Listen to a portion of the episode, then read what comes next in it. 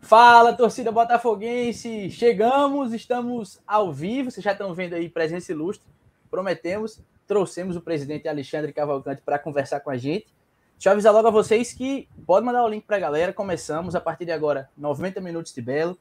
Vamos tentar tirar os nomes aí do homem, viu? Vocês fiquem à vontade no, nos comentários para mandar pergunta. Fábio e Léo já estão aqui se coçando para perguntar também. Vamos nessa, vamos juntos. É, já aproveita para se inscrever, deixar o like aí no vídeo e manda aí o link para a galera. Tem tempo ainda, estamos só começando. Presidente, antes de mais, antes de mais nada, agradecer o senhor topar conversar com a gente aqui, sexta-noite, parar um pouquinho para conversar com a gente, conversar com a torcida. A gente fica feliz demais, viu, presidente? Muito obrigado e bem-vindo aqui ao 90 Minutos de Belo. Ô, João, eu que agradeço aí o convite. Desde de quarta-feira que eu tinha confirmado com o Fábio, infelizmente tive que adiar ontem, eu até peço desculpa a vocês, mas Tranquilo. infelizmente teve outro compromisso, é, mas eu estou à disposição de vocês. É uma satisfação reencontrar o Fábio, o Leonardo e a você também. Meu abraço. Para embora, um abraço. Fábio, e aí, já está com a listinha de perguntas pronta? Boa noite, meu amigo. Boa noite, João, Léo, o presidente, é o pessoal aqui, o torcedor botafoguense que já está aqui na live, né? Vamos conversar, né? Vamos conversar aí sobre os assuntos é, do Botafogo, falar um pouquinho desse ano, né? Enfim, fazer uma análise mais aprofundada do que foi esse 2021 do Botafogo e projetar 2022, que pelo menos na minha visão, assim, deve ser melhor do que 2021, né? O Gerson Guzmão foi mantido, enfim, torcida voltando ao estádio. Acho que a perspectiva, as perspectivas são animadoras e vamos ver mesmo se vai ser aqui é, com o presidente Alexandre Cavalcante. Vamos nessa, vamos nessa, né, Léo? Muita coisa para conversar hoje, o pessoal já está chegando aqui nos comentários. Vamos embora. É isso, João. Cumprimentar você, o Fábio, o presidente, né? E também agradecer a ele por ter tirado um tempo, né? Numa sexta-feira à noite estar tá aqui com a gente. É, e também com a torcida, né? Então a galera já está aí chegando. Muita gente, claro, querendo saber pelo menos um nome, já foi adiantado algumas pistas né, do Camisa 10 nas redes sociais é, grande parte já, já deve saber. Então, vamos ver se o presidente solta aí alguma coisa, né? Que eu acho que é o que todo mundo, toda a torcida do Botafogo que está aqui já nos acompanhando, quer saber aí esses nomes para a temporada de 2022. Também falar um pouco, né, do que foi essa temporada, o Fábio falou aí, essa temporada de 2021, então vamos nessa, né? Vamos sim, direto ao ponto, sem enrolação. Bora. Eu já passo a palavra para vocês. Antes eu vou só cumprimentar o pessoal aqui no chat que já está chegando. Desde antes da gente começar, já tinha o pessoal aqui dando boa noite. É, Carol, Ana, Ruslan, Daniel, Regis, Felipe, todo mundo chegando junto. Paulo tá por aqui também. Deixa eu ver quem mais. João Batista, Pedro Henrique, claro. Deise tá aqui também com a gente. Marco Vilarim, boa noite, Marco. Rômulo. Galera já tá chegando, já tem perguntas. Antes eu vou deixar com vocês, viu? Daqui a pouco eu trago para as perguntas da galera. Já tem polêmica aqui, querendo saber qual é o melhor podcast.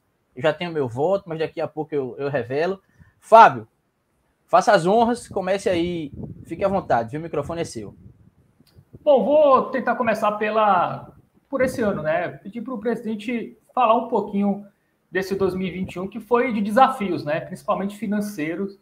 Botafogo de 2020 para 2021 aí não teve é, muitas receitas, né? A pandemia atrapalhou, teve a questão da gestão anterior, que também é, deixou aí algumas lacunas financeiras no, é, no clube. Eu queria que o senhor primeiro falasse como foi esse desafio de gerir esse Botafogo, que quase conquistou o acesso, né? A gente até fala, ah, bateu na trave mais uma vez, mas o Botafogo, salvo engano, era a menor folha dos oito classificados, né? A fase final da Série C e bateu ali na trave.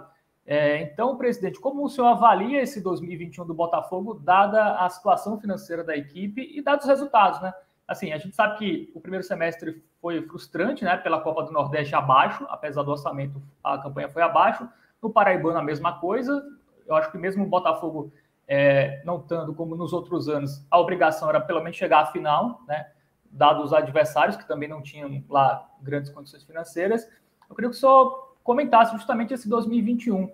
É, se o saldo foi mais positivo ou foi mais negativo, e também é, nessa resposta falando da, da, situação, da situação financeira do clube. Ok. É, bom, a gente, se a gente for é, retroceder a 1 de novembro né, do ano passado, que quando eu assumi, a gente assumiu já falando para todo mundo que o clube devia 3 milhões de reais. Poucos entendiam essa realidade. Uma hora essa conta ia chegar, né? Então, assim, é, foi um ano de muita dificuldade financeira, porque é, além dessa dívida pretérita, nós tínhamos ainda um ano de sufoco financeiro por conta de toda a circunstância, de pandemia, de falta de patrocínio, etc. Mesmo assim, com todas essas esses problemas, a gente consegue levar o time, né, nesse segundo semestre até as últimas partidas, até a partida final para a, a, tentativa de acesso. É, eu acredito que para mim a, as frustrações, né, do, do não acesso é, e a frustração principal também a, da não conquista do paraibano é, foram cruciais, né? Porque eu acho que num balanço geral aconteceram erros e acertos. O principal erro foi a, a, gente ter aceito aquela fórmula do paraibano, onde um time como o Botafogo, que somou a maior quantidade de pontos, se viu jogando em casa, não conseguiu fazer um gol e fomos eliminados nos pênaltis. Né? Então, assim, talvez isso tenha sido um, um grande fator de erro, que a gente não permitiu que acontecesse na fórmula desse campeonato paraibano desse ano que aí você tem as duas semifinais e finais com dois jogos, né? Porque isso dá mais chance daquele melhor time, é, enfim, as chances são maiores para passar. Mas, enfim, é, esse sufoco financeiro que a gente falou lá atrás, desses 3 milhões, eles chegaram agora, no mês de outubro. Uma hora a dívida chega. Né? Por mais que você tente é, ir driblando, uma hora a conta chega. E chegou agora em outubro. Mas até aqui, a gente, uh, ah, para o ano de 2021, a gente está com as finanças, é, se não em dia, mas com, com recursos para fechar dezembro com tudo em dia. Então, a gente não vai acumular dívidas de 2020 e fazer novas dívidas de 2021. Isso, para mim, é questão de, de honra e, e responsabilidade com o clube. As dívidas de 2020, nós vamos ter que administrá-las, logicamente, é, para que 2022 seja um ano menos traumático com relação a esse problema financeiro. Né? Então, assim, eu avalio como um ano de, de aprendizado, de erros e de acertos, é, mas que a gente conseguiu é, tirar bons, boas lições, é, principalmente é, com relação a saber que nem sempre um time mais caro é o melhor time. Né? Então, garimpar bem. Uma outra lição que ficou para mim muito clara foi da importância da gente ter retomado as categorias de base. Né? Se a gente parar para pensar em seis meses, praticamente seis meses de investimento nas categorias de base, nós fizemos o Gabriel Iano, que é um atleta que vai nos ajudar ainda né, no, no, na sequência para 2022. Fizemos o Gabriel que foi vendido para o Palmeiras, né? Ele está lá treinando com o Palmeiras, vocês devem acompanhar. Tivemos um outro atleta agora que uh, chegou para mim agora o contrato uh, do Ceará, estamos encaminhando para lá, e certamente isso é uma, uma, uma lição que a gente tem que manter e investir cada vez mais nas categorias de base. E já adiantando, pelo menos quatro atletas desse, desse, desse elenco da base eles vão, vão ascender ao profissional e vão ser utilizados em 2022. Muito bom, olha aí, do pessoal que quer, que já tem. Olha aí, conexão aí, do conexão, Belo, né? Que... É, conexão está sempre ligado aí nas questões da base, já tem essa informação aí. Léo, já quer emendar alguma? É, assim, a gente falou aqui, o presidente falou em, em, questão financeira, né? E todo mundo sabe aí da, da realidade, da dificuldade que o Botafogo é, vem passando e com a pandemia agravou-se, né? E muito se falou nessa temporada no camisa 9, né, presidente? É, o Botafogo contratou é, Bruno Gonçalves, viu Rafael Barros, né? Só que teve também essa questão do, não sei se azar, né? Por conta das lesões, né? O Botafogo trouxe um o, camisa, o cara que poderia ser o camisa 9 foi lá e se machucou, uma lesão grave trouxe outro, lesão grave. Então, teve essa questão também. E aí o Botafogo, claro, camisa 9 é uma, uma posição ali que é muito difícil no mercado, né? requer também uma certa um esforço financeiro, né? Uma, uma quantia maior, tem que se embolsar uma quantia maior, maior, a gente sabe, né? Então, o Botafogo é, trouxe o Ederson ali, não sei se seria mesmo camisa 9, né? Que o Botafogo estava procurando, mas o torcedor cobrou muito, né? E a gente sentiu a falta ali daquele camisa 9, né? Em, alguns, em algumas partidas, né? Então, queria saber se o senhor, assim, claro, teve o Bruno e o Rafael que o Botafogo trouxe, né? Mas teve a lesão. Mas depois teve aí a oportunidade de, de se trazer um outro camisa 9. Trouxe o Ederson, né? Mas não deu muito certo. É... Botafogo tentou buscar mais um camisa 9, né? Além do Ederson. É... Se tentou, o que foi que dificultou ali, esbarrou muito na questão financeira, realmente o mercado não estava ali trazendo é, boas opções. Eu queria ouvir aí do senhor que eu acho que muito torcedor né, cobrou muito isso, né, a questão do camisa 9, principalmente naquela reta final ali da, da Série C. Bom, boa, Leonardo. É até bom a gente rememorar isso. É, nós trouxemos quatro, quatro atacantes que teoricamente seriam para ser de área. Né? A gente não pode esquecer também do, do Rafael Oliveira, que até estreou bem Isso. contra o Bahia, fez gol e anularam um gol, e depois ele também não conseguiu dar continuidade. Veja, primeiro, a, a posição já é difícil, né? Posição de, de, de nove mesmo é uma posição muito difícil você encontrar hoje no mercado. Depois você, após contratar quatro, você ter os quatro lesionados, é algo surreal. Você fala de azar, eu não gosto dessa palavra, mas digamos falta de sorte, acaso outras palavras aí que a gente pode utilizar. É, fora que, após essas contratações, o, o sufoco financeiro é maior. Porque a gente acha que assim, contratou o cara, o cara se machucou, a gente não paga, não, é? Paga, continua pagando. Sim, sim. Se a gente parar para pensar que a gente está falando de quatro camisas nove e nós tivemos, ao mesmo tempo, no departamento médico com lesões graves, 14 atletas, vocês imaginem que eu estava pagando um time a mais no departamento médico. Fora que me deixaram dois treinadores para eu ficar pagando também quando eu assumi. Né? Então eu pagava uh, o Guzmão e pagava é. mais dois lá atrás. No né? caso, então, assim, Vilar e Zimmermann, né? Isso. Então, veja, quando a gente chega atrás de um camisa 9, já no meio da competição, o que é que acontece? É, o mercado você sabe que o pessoal cresce os olhos, né? Só, o cara tá no sufoco. Ele precisa de um 9. Então, assim, o cara que cobra, que tá recebendo 5 mil é, lá em, em Cochichola, para jogar no Botafogo, ele quer 20. Para ver se fecha em 15. E uma coisa que eu nunca fiz para o torcedor é mentir. Eu não faria uma loucura dessa de pagar muito mais daquilo que a gente poderia. Por quê? Porque senão aquela bola de neve que eu falei lá atrás ia aumentar agora né? E aí 2022 ia ser um ano de caos total. Vai ser um ano dificílimo, mas pelo menos a gente não começa no caos. É, então, esse detalhe das lesões, e é uma outra coisa que eu estava conversando ontem. Ontem nós fizemos uma reunião com o departamento médico do Botafogo. É, e até o, o, Glauber, que estava lá conosco, disse assim: olha, é, foram todas lesões de trauma. Não foram lesões musculares apenas, né? Foi ruptura de ligamento, fratura de clavícula, fratura de úmero, fratura uh, de, de, no tornozelo, é, tendão, ruptura de tendão, só lesões graves e de trauma. Então, assim, a preparação física estava sendo bem feita, porém, essa falta de sorte, digamos assim, atrapalhou e atrapalhou muito. É, e eu tenho, eu tenho essa, essa, essa impressão também que se a gente tivesse não tivesse tido essas infelicidades, né, é, talvez a gente tivesse é, chegado mais longe né, nos campeonatos. Acredito que sim.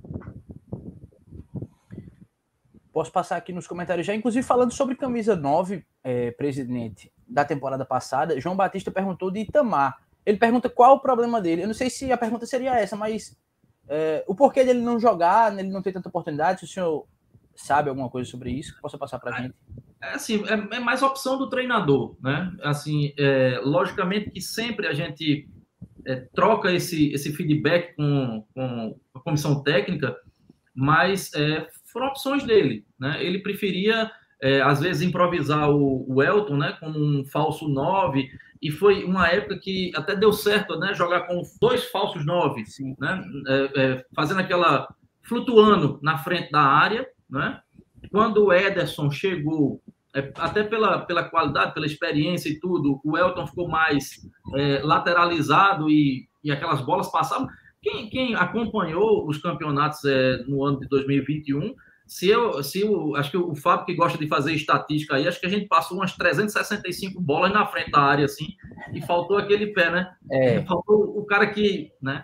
Enfim, mas com relação ao Itamar, foi mais opção do treinador, né? Num, é, até um, um, detalhe, assim, um bastidor, quando o, Rafael chegou, o Rafael uh, Barros, né? Barros, quando ele chegou, é, o Marco Aurélio estava saindo assim do treino, eu estava chegando também.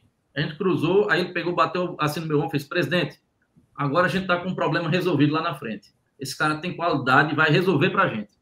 Aí, nesse treino que o, o Marcos Aurélio falou, o Rafael, sozinho, após o treino, é, teve aquela fatalidade. Meu Deus. É, é infelicidade mesmo. Falta de sorte, né? Para não colocar azar.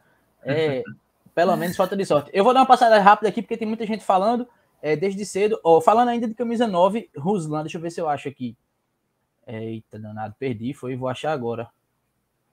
Presidente atrasou, pois recebeu uma ligação da confirmação do camisa 9 de peso. Olha, o presidente não atrasou, não, viu? A gente que atrasou para começar. O presidente estava na hora, mas se foi por conta de uma ligação aí, se ele rece... melhor ainda, a gente já tá, tá todo mundo com as redes sociais abertas aqui, né? Todo mundo mas, de olho aqui. Mas esse que... camisa 9 já tá acertado, não?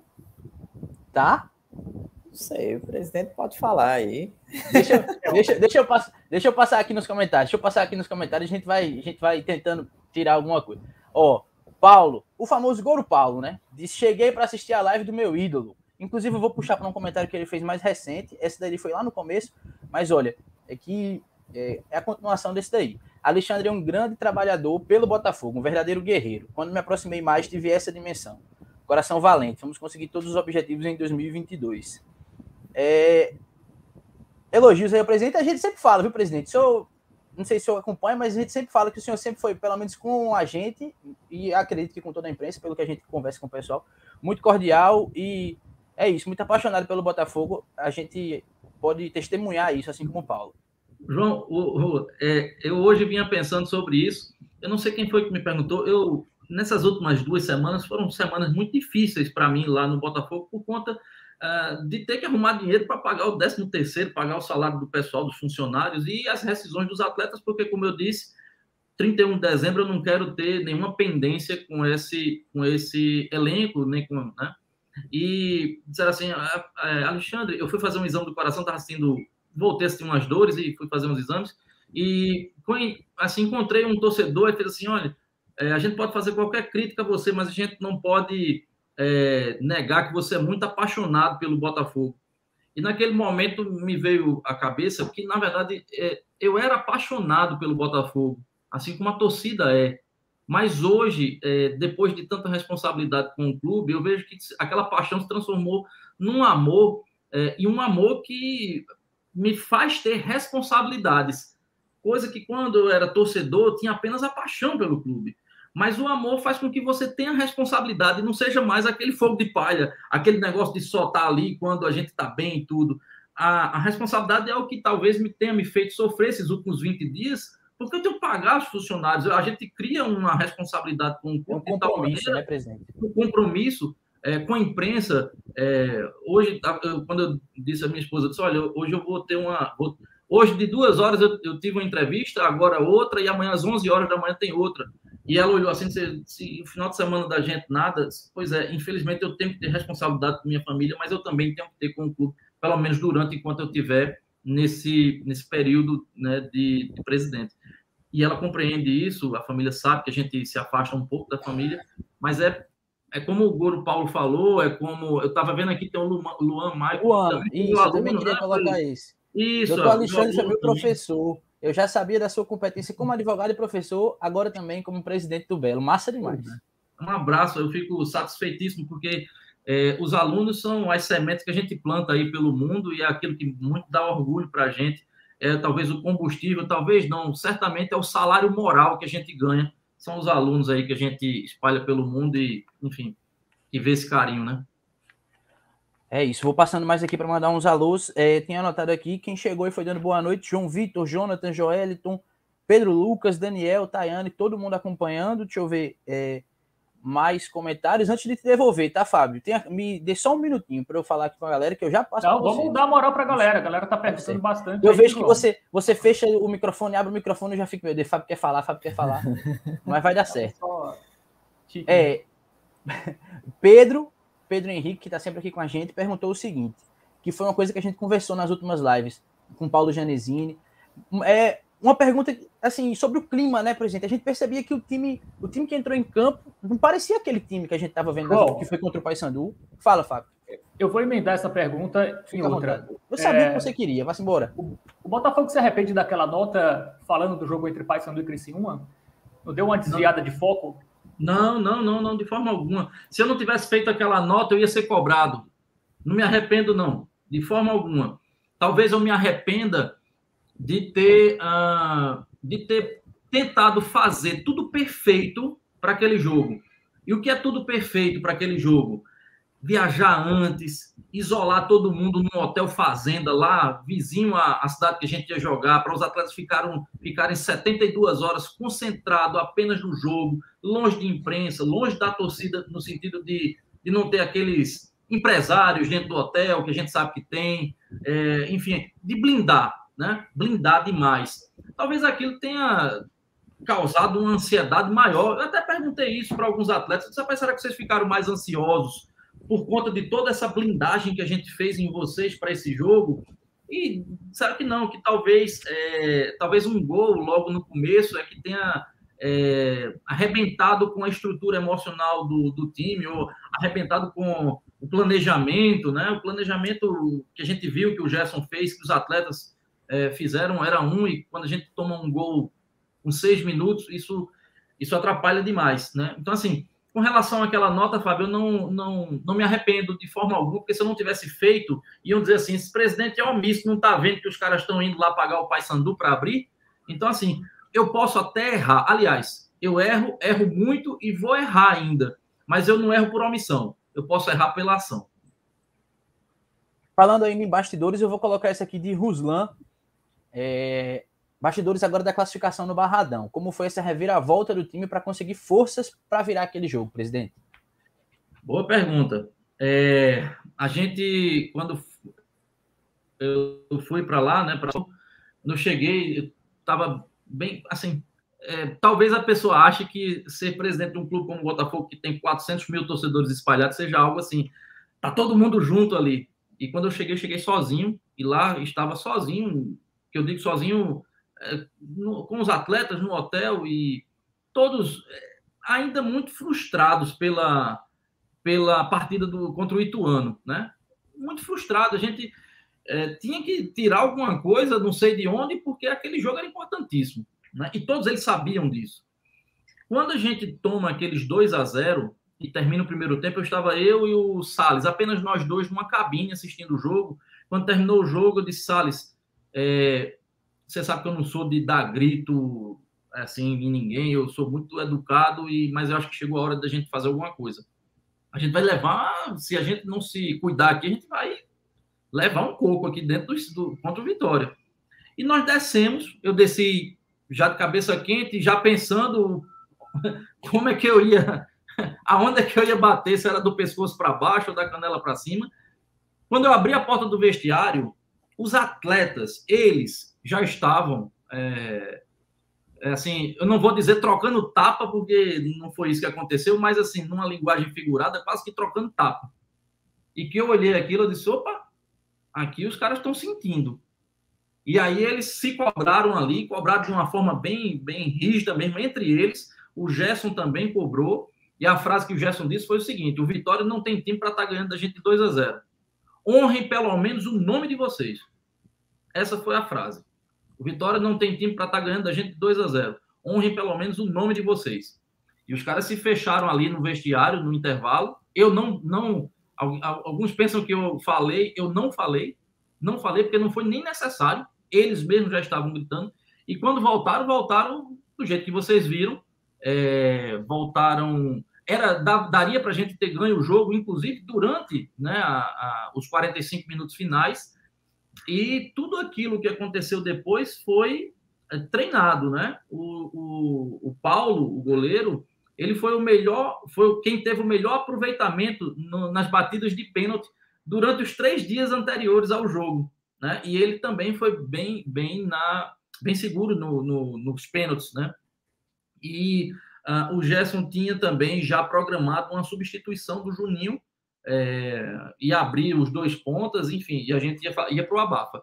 Então, o que aconteceu, na verdade, nos bastidores foi isso aí. E quando terminou o jogo, é, foi aquela, aquela alegria que todos vocês viram, porque é, talvez tenha sido um dos jogos épicos né, que vão ficar para a história do Botafogo, assim como foi o rebaixamento do 13, assim como foi aquela a, o jogo contra a, eu não me lembro agora que a gente foi para os pênaltis também aqui no Almedão. Enfim, um dos jogos épicos do, do Botafogo. Né? E, presidente, é, mas... só, só emendando, é, como seria é, se o Botafogo não tivesse conseguido a classificação? Muito provavelmente o Gerson não continuaria, as renovações quase nenhuma, né? Ia ser um ano muito complicado, né? Foram 45 minutos que salvaram o 2022 do Botafogo. Dá para dizer isso, né? É, é eu, eu na verdade, não deu tempo de raciocinar sobre isso naquele momento, né? Logicamente, mas seria algo beirando trágico. Beirando trágico porque é, a gente conseguiria é, finalizar financeiramente o ano de 2021, mas a gente não iria ter nenhuma perspectiva financeira para planejar os, pelo menos o primeiro trimestre de 2022 né? O que com o, a ida à Copa do Nordeste, você tem como planejar financeiramente o primeiro trimestre, financeiramente falando, você tem como planejar também novos planos de sócio, que a gente pode falar mais adiante, porque você tem duas competições ao mesmo tempo que atrai o torcedor e o público voltando agora, uh, isso é, é, inegavelmente ajuda o clube, né? Você tem o planejamento de calendário e etc, né? Porque às vezes fica um vácuo, né? O Campeonato Paraibano terminando em, sei lá, março, comecinho de abril e o brasileiro começando no final, você fica com um vácuo ali, né? Então, enfim, é, seria seria próximo de trágico, Fábio, se a gente não tivesse conseguido esse essa classificação. É, seria pesado, né? É, bem, bem, Pode ir, bem rapidinho. Como a gente estava falando em Copa do Nordeste, queria saber do presidente o que, ele achou aí do sorteio, né? Dos grupos. O Botafogo está aí no, no grupo B, né? O que, é que o senhor achou aí do, Veja, a, a, a, Copa do Nordeste cada vez mais se torna um dos campeonatos mais charmosos do Brasil, né? De todas Sim. as séries, inclusive. É, e, assim, os times do Nordeste, eles estão ascendendo cada vez mais, né?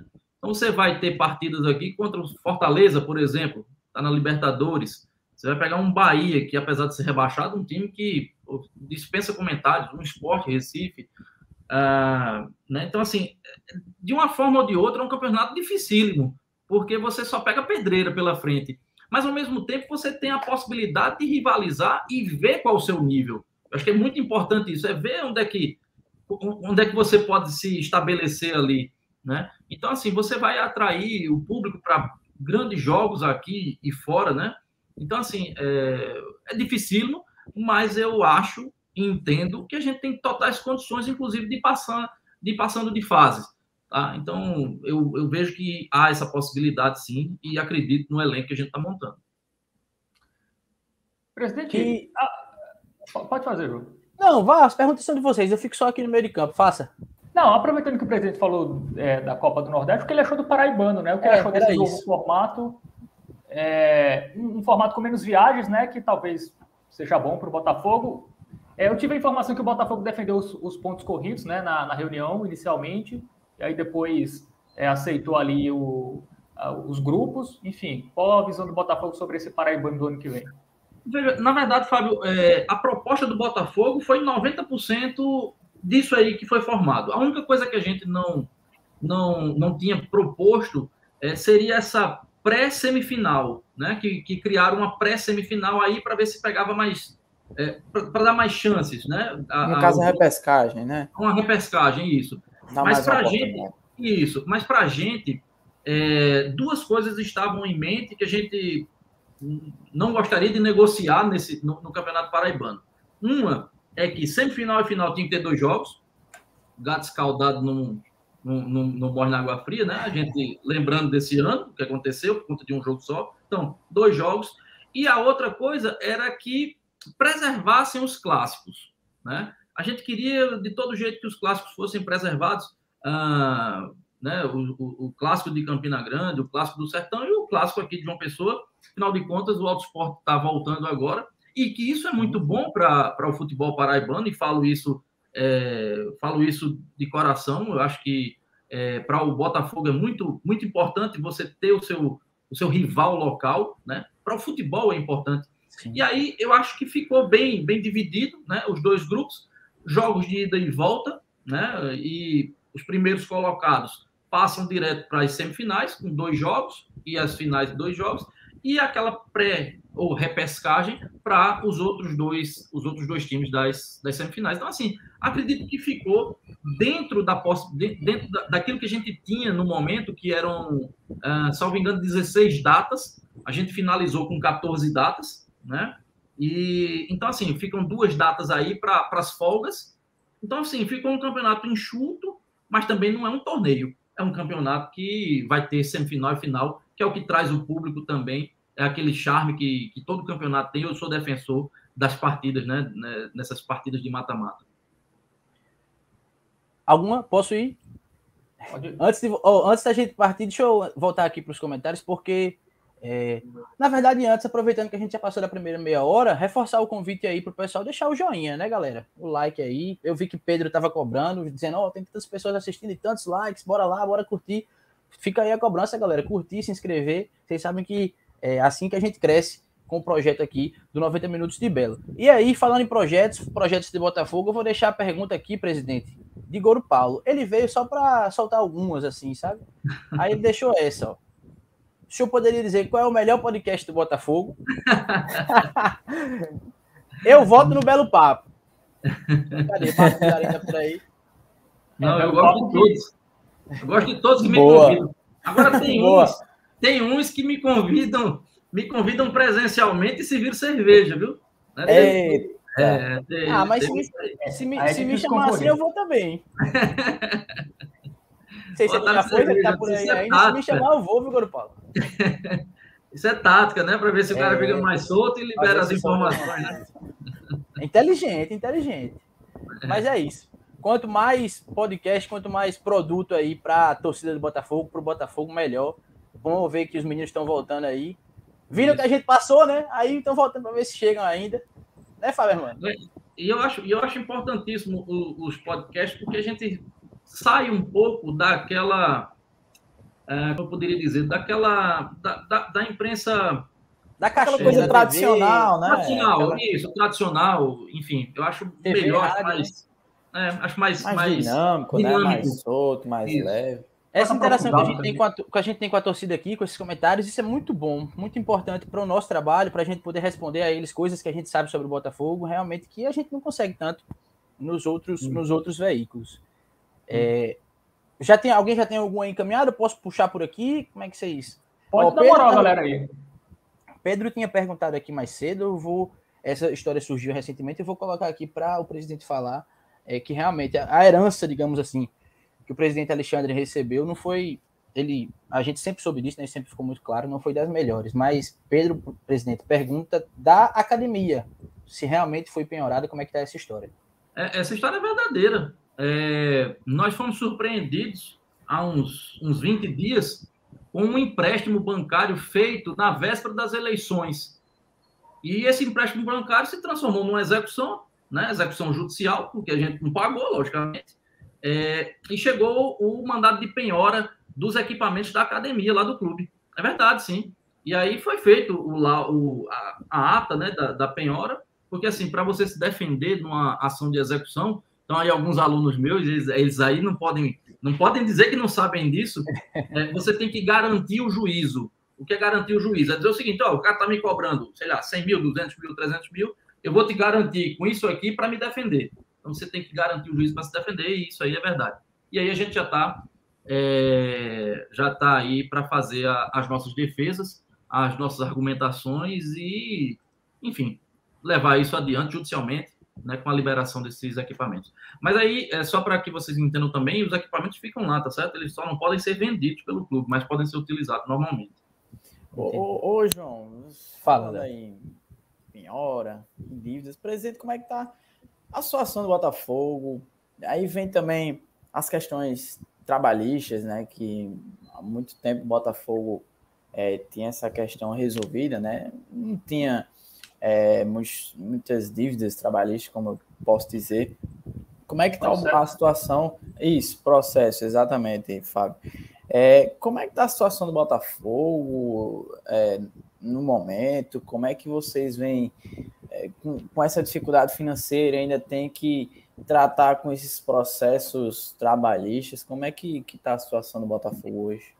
Boa, só completando, Léo, só completando, como o Botafogo uhum. trabalha isso para não ter o que muitos clubes aqui têm, que é os bens bloqueados, né? Receita bloqueada. É, e também é a, gente onda, vê, né? a gente vê até também outros clubes aí, né, aqui pertinho, é, tendo aquela é, questão de ter não poder registrar jogadores, né? Imagina se o Botafogo chega a esse ponto, né? Então, como é que tá a situação do Botafogo? Boa, boa pergunta é, quando a gente lá atrás falou daqueles 3 milhões, estaria incluído ali esse passível flutuante que a gente chama, que seriam dívidas trabalhistas. Por quê? Ah, nós assumimos com duas folhas de atraso, tá? No ano passado. E isso aí foi pago. Mas as, algumas rescisões não foram pagas. Por quê? Porque não tem dinheiro. Simples. E aí isso gera o quê? Demandas trabalhistas. Aqueles atletas que puderam uh, aguardar e negociar, a gente foi fazendo sacrifício e pagando do jeito que o clube podia pagar, né? pagando os atletas da atual, da atual temporada e os acordos da antiga temporada, mas eventualmente existem atletas que não podem esperar ou não, não queriam esperar, e aí é um direito deles irem à justiça e um direito nosso também fazer as defesas. Esse passivo trabalhista, eh, Leonardo, ele hoje deve estar girando em torno de um milhão de reais. 700 mil já julgados. 700 mil reais já julgados, tá? Contra o Botafogo. E aí, em torno de 300 mil é, ainda, ah, ainda, sendo, ainda sendo discutido judicialmente. Desses valores, o que é que a gente está fazendo? Existe uma lei que garante aos clubes de futebol fazer a unificação dessas ações, uh, unir todas elas numa única vara e fazer um plano de pagamento para evitar o quê? As penhoras, para evitar bloqueios, para evitar que você não tenha certidão negativa trabalhista, que nós temos, né? Então, é, isso já foi feito há aproximadamente 45 dias. Nós demos entrada uh, num órgão chamado PROAD, da Justiça do Trabalho. Fizemos o levantamento, juntamos os três últimos balanços, os balanços dos três últimos anos, e tudo que a gente recebeu esse ano para ficar como parâmetro né? E fizemos uma proposta à Justiça do Trabalho que a lei uh, garante ao clube fazer uma proposta de uh, é, separar 20% de toda a sua renda líquida e entregar na mão da Justiça do Trabalho e ela vai fazendo o pagamento parcelado. Né? Então, é, isso foi feito e uh, foram, foram, feitos é, pedidos de juntada de outros documentos e segunda-feira, às três horas da tarde, nós temos uma, uma audiência para definir de uma vez, de uma vez por todas como é que será esse pagamento do passivo uh, trabalhista de 2020. Se você me perguntar 2021, 2021 nós não, tem, não, não tivemos dessa equipe, dessa, dessa temporada, nenhuma reclamação trabalhista e tenho certeza que não vamos ter, porque nós vamos pagar tudo até o dia 31 de dezembro. Presidente, deixa eu só completar, porque senão eu vou esquecer, João. Fica à vontade, Fabiano. É, Fica à vontade. Eu vou até adiantar uma pauta que é sobre o Lohan. Eu tive informação que o Lohan estaria palavrado com o Botafogo, isso ali ainda no meio da Série C. Ele ainda estava no confiança por empréstimo e viria para o Botafogo em 2022. É, e que essa negociação meio que estaria emperrada pela questão que o Botafogo ainda deve ao Lohan, é, da, da antiga passagem dele. É, o que tem de verdade nisso? O Botafogo ainda Lohan é um nome que está no radar do Botafogo, e se a gente pegar dos últimos atacantes, né, dos últimos anos, foi o que teve o melhor aproveitamento, né, é, de vários que já passaram. Eu queria saber do senhor sobre é, o, o Lohan, é, eu não me lembro qual foi o mês, Fábio, ao certo, mas acredito que tenha sido ali meio de junho, maio, junho. Lohan, Lohan é, entrou no nosso, no nosso radar, começamos a negociação. A gente estava assim com boas chances de, de trazê-lo. Né? Naquela época que os atletas estavam se machucando, e estava com muita chance de trazê-lo. E aí a falta de sorte foi tão grande que quando a gente estava para bater o martelo, ele não treino se machucou. E ele não veio por isso. É, a gente conseguiu machucar ah, um camisa é sem jogar, sem contratar. Né? Então, Meu veja é, é, como é difícil isso aí. Mas houve esse fato, né? E, e, ele não veio porque se machucou. E aí, logo depois, ele, ele, ele, ele voltou e, e foi aproveitado lá na equipe dele. Lohan é um grande atleta e, logicamente, que todo grande atleta interessa a, ao Botafogo. É, está no nosso radar, de repente, né? Quem sabe aparece por aí. Ô, ô, ô, mas, presidente, é, a gente está falando do Luan, camisa 9, mas a gente já tem esse camisa 9 contratado, Botafogo? Já temos um camisa 9 também contratado. Olha aí. Vai ser anunciado aí nesses, nessas próximas horas ou amanhã. Tem que aguardar, né? Tem privilégio, tá privilegiar o sócio. É, gente não vai dizer que é muito esses anos, né? Porque sem jogo, né? Sem poder ir aos estados e tudo, a gente tem que fazer alguma coisa para privilegiar. São verdadeiros é guerreiros. O, é, essa, eu, eu, faço até questão de falar sobre isso aqui. É, me perguntaram assim, quantos sócios você, o Botafogo tem hoje em dia, adimplentes? Eu disse, poxa, em torno de 350 a 400 sócios. É muito pouco, lógico que é muito pouco. Né? Para quem já chegou quase a 4 mil, você tem 400. Mas esses 400 são verdadeiros heróis, são verdadeiros guerreiros. Se eu pudesse, eu, eu, eu queria agradecer pessoalmente cada um deles. Porque sem poder ir ao jogo, sem poder ir a campo, a gente tinha loja fechada, né? Vocês lembram que até um dia desse não tínhamos loja. Por quê? Porque né, não tínhamos a loja. Então, o cara continuar é, dentro de uma pandemia, porque tem dificuldade financeira, o cara continuar ali pagando adimplente é, é, é, a demonstração do, da paixão, da paixão que tem pelo clube. E a gente tem que é, privilegiar de alguma maneira, nem que seja antecipando as informações no Instagram e tudo mais, mas alguma coisa a gente tem que fazer para privilegiar essas pessoas. Ô, presidente, já, João, me permita aí. É, já emendando Fábio também estava querendo dizer um negócio. Tu queria dizer algum nome, era Fábio? Não, assim, especula-se que esse nome é, é, o Adilson Bahia, né? É, o pessoal aqui nos comentários, o pessoal aqui nos comentários também está especulando. Vamos esperar, né? Vamos ficar de olho no Instagram. É, mas, já Vejam lá as artes, a arte, o pessoal está fazendo as artes bacanas lá do, do marketing, é tá, né? trabalhando, deixa os caras trabalharem também, né? Pronto, já, já falando em marketing, né, em questão de sócios, como é que o Botafogo está trabalhando aí é, para 2022, né, com retorno aí de, de público, né, nos estádios, como é que o Botafogo vem trabalhando essa questão dos planos, né, de sócio-torcedor, muita gente Isso. cobra gente também, teve... né, como é que, que tá aí? Nós tivemos uma, uma reunião na terça-feira, salvo engano, para tratar desse assunto. Na verdade, eram dois assuntos: era do sócio torcedor e do nosso material esportivo, se a gente ia permanecer. Ah, Tem muita gente a, perguntando a... isso aqui, viu, presidente? Material esportivo e sócio também. Ah, então Pode ótimo. Aproveitar já, já para falar isso. Isso. Então a gente assim esboçou mais ou menos o que a gente pensa do que fazer, né, para para os sócios torcedores, né, em 2022. É, acredito que a gente esteja finalizando isso até o, me, meados da próxima semana, para a gente já lançar isso né, para 2022, os novos planos de sócio é, para os campeonatos e fazer também os pacotes. Né? Afinal de contas, a gente vai jogar duas competições é, juntas, né? O Paraibano e a Copa do Nordeste, então tem jogos quarta, domingo, a gente tem como ter essa, essa previsão e aí fazer os pacotes para os sócios torcedores também, para adquirir o campeonato todo, enfim. É, com relação ao material, a gente, na verdade, o material a gente está satisfeito com o trabalho que, que o pessoal fez, mas a gente tem que buscar sempre é, benefícios para o clube. Né? E benefícios para o clube significa fornecer material, mais material ah, para a equipe profissional. É, se vocês vissem como a gente terminou o ano, né?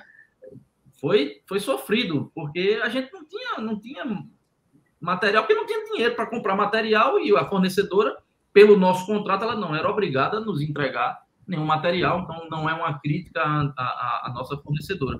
Mas aí existem propostas, né? Chegaram duas propostas para a gente e a gente vai sentar com o atual fornecedor para ver se consegue, é, se eles conseguem chegar nessas propostas, que aí a gente dá prioridade. Se não conseguir, a gente vai a, seguir aí com, com aquilo que, que, teoricamente, eu vou falar teoricamente, é melhor para o clube financeiramente.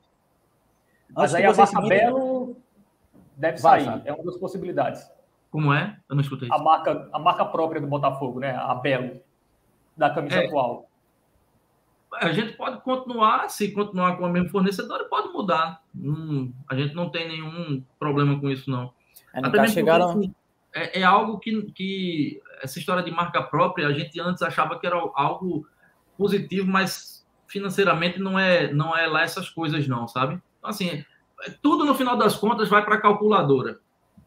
Então, no caso, hoje o Botafogo tem duas propostas aí na mesa, né? Vai lançar a contraproposta para a atual fornecedora e, e, definir a marca aí do, do material esportivo 2022, né, isso, presidente?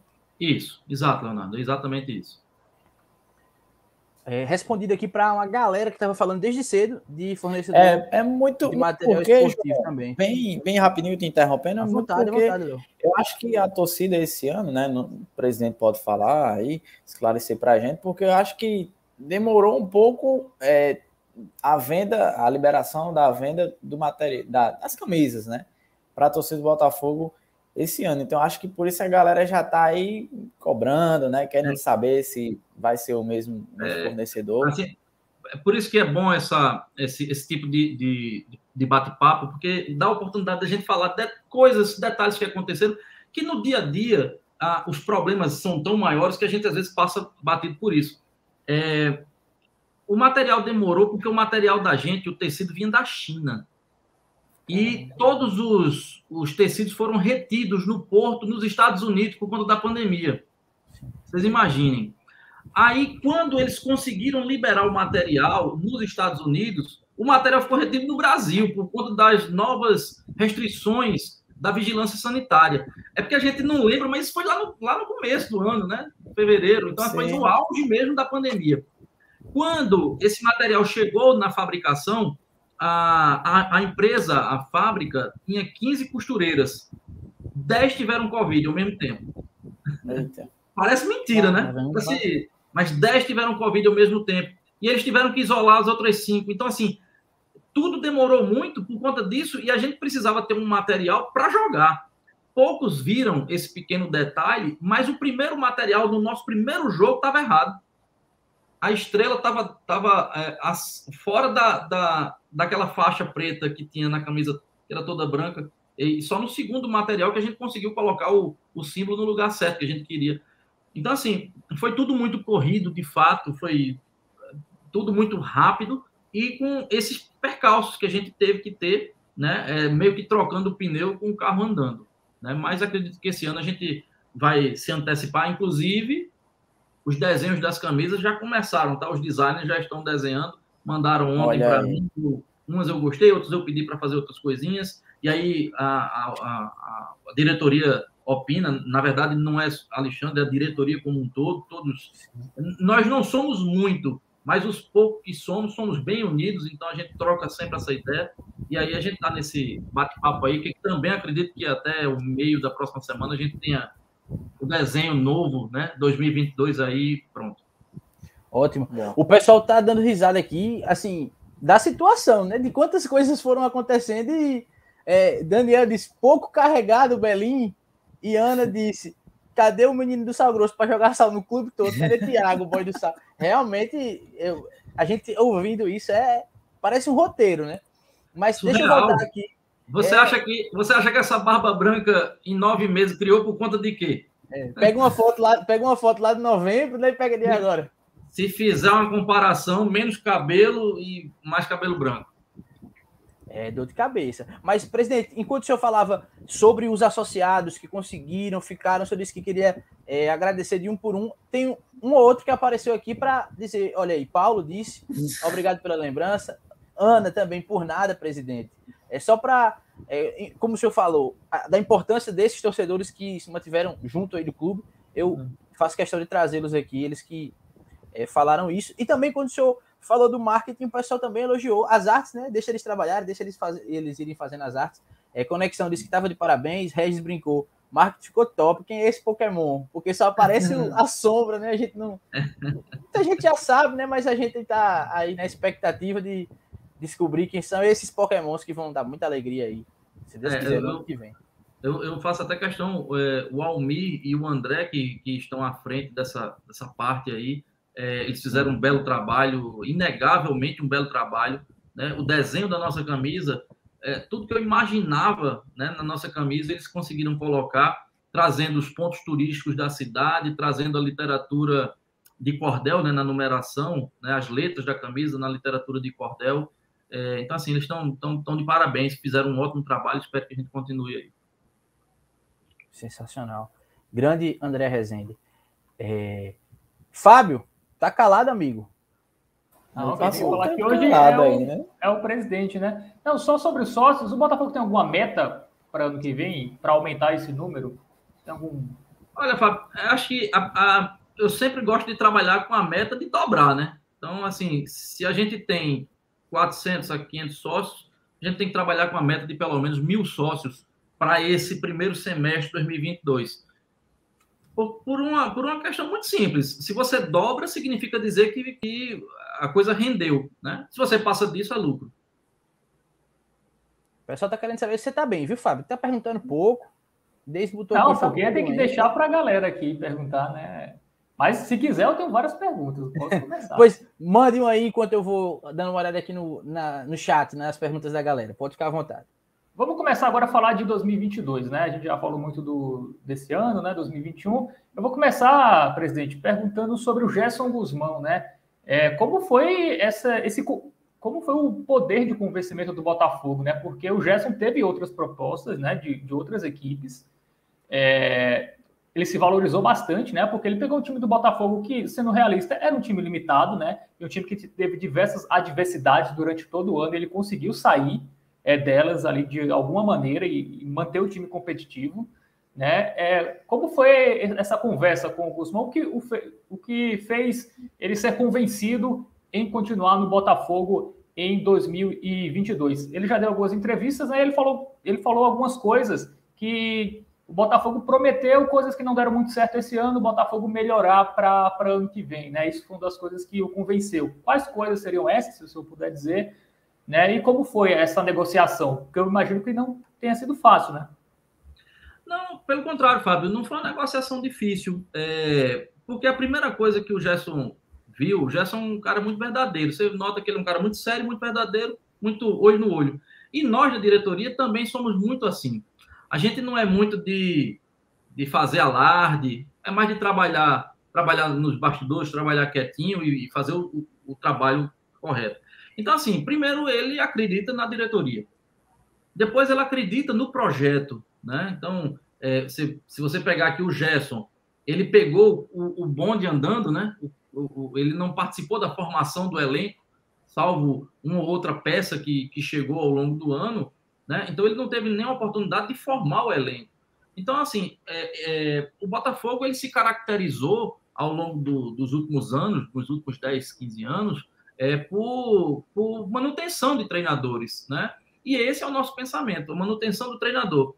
E quantas melhorias? São as melhorias que todos nós já, a gente né, já sabe quais são as melhorias que precisam ter. É o quê? Salário em dia, trazer peças é, que, que, que, se adaptem bem ao estilo de jogo do, do treinador, né? A participação, logicamente, na contratação é, tem que ser de todos, né? Comissão técnica, diretoria e etc é, aproveitamento da base. Então, vejo que, assim, são coisas que, que a gente a gente já sabe que precisa melhorar, né? Muitas das vezes a gente sabe, mas não consegue, né? Por algum, algum tipo de, de, de problema financeiro.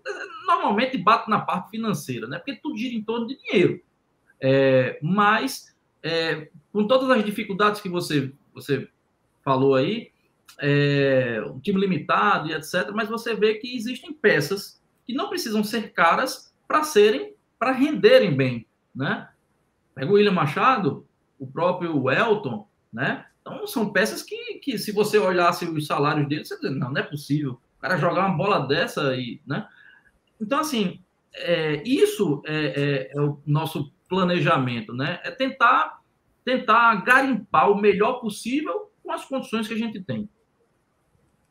Ô, presidente, bem rapidinho, o senhor citou aí o Elton, o Elton tem contrato, né, para 2022, chegou alguma proposta para o Botafogo?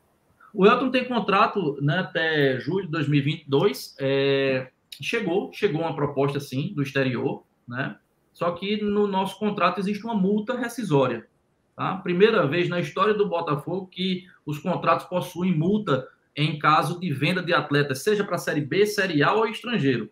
Eu me lembro que antigamente, quando eu peguei os contratos, eu me assustei, porque era assim: em caso de proposta da Série B, da Série A ou para o estrangeiro, o atleta sai de graça. Exato. E, foi isso, o né? nosso contrato tem multa rescisória. Então, é, é simples a situação do Elton. Muito simples.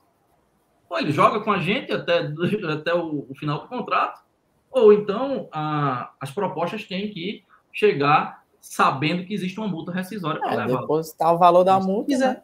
Se quiser levar, pague. Não tem é, problema nenhum. Zé. Aqui vai ficar quem quer. É, vai ficar quem quer jogar. Né? E é um cara muito do bem, viu, o Elton? É, cara, gente boa, do bem mesmo, um trabalhador. É, fora o campeonato que ele fez, que vocês acompanharam aí, um cara muito bom. Mas é simples. É, a situação do Elton é simples. Ele tem contrato até julho de 2022 e tem uma multa rescisória em caso de, de, de rescisão antecipada. Existe uma proposta estrangeira.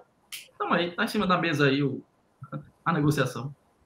É, tem muita gente falando de, de elenco aqui. É, antes eu vou só reforçar, galera, o pedido do joinha.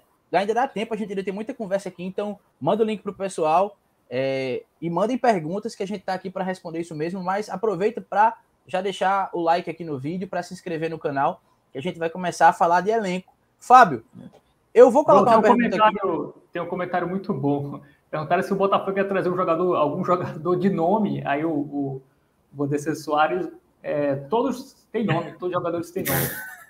Nome e sobrenome. É, exatamente. É, foi, foi, tá aqui, foi Ruslan que perguntou: vai ter algum medalhão, um jogador de nome? Ele quis fazer aquela referência aí, é, Venderson, né? Aproveitou e disse todos, né?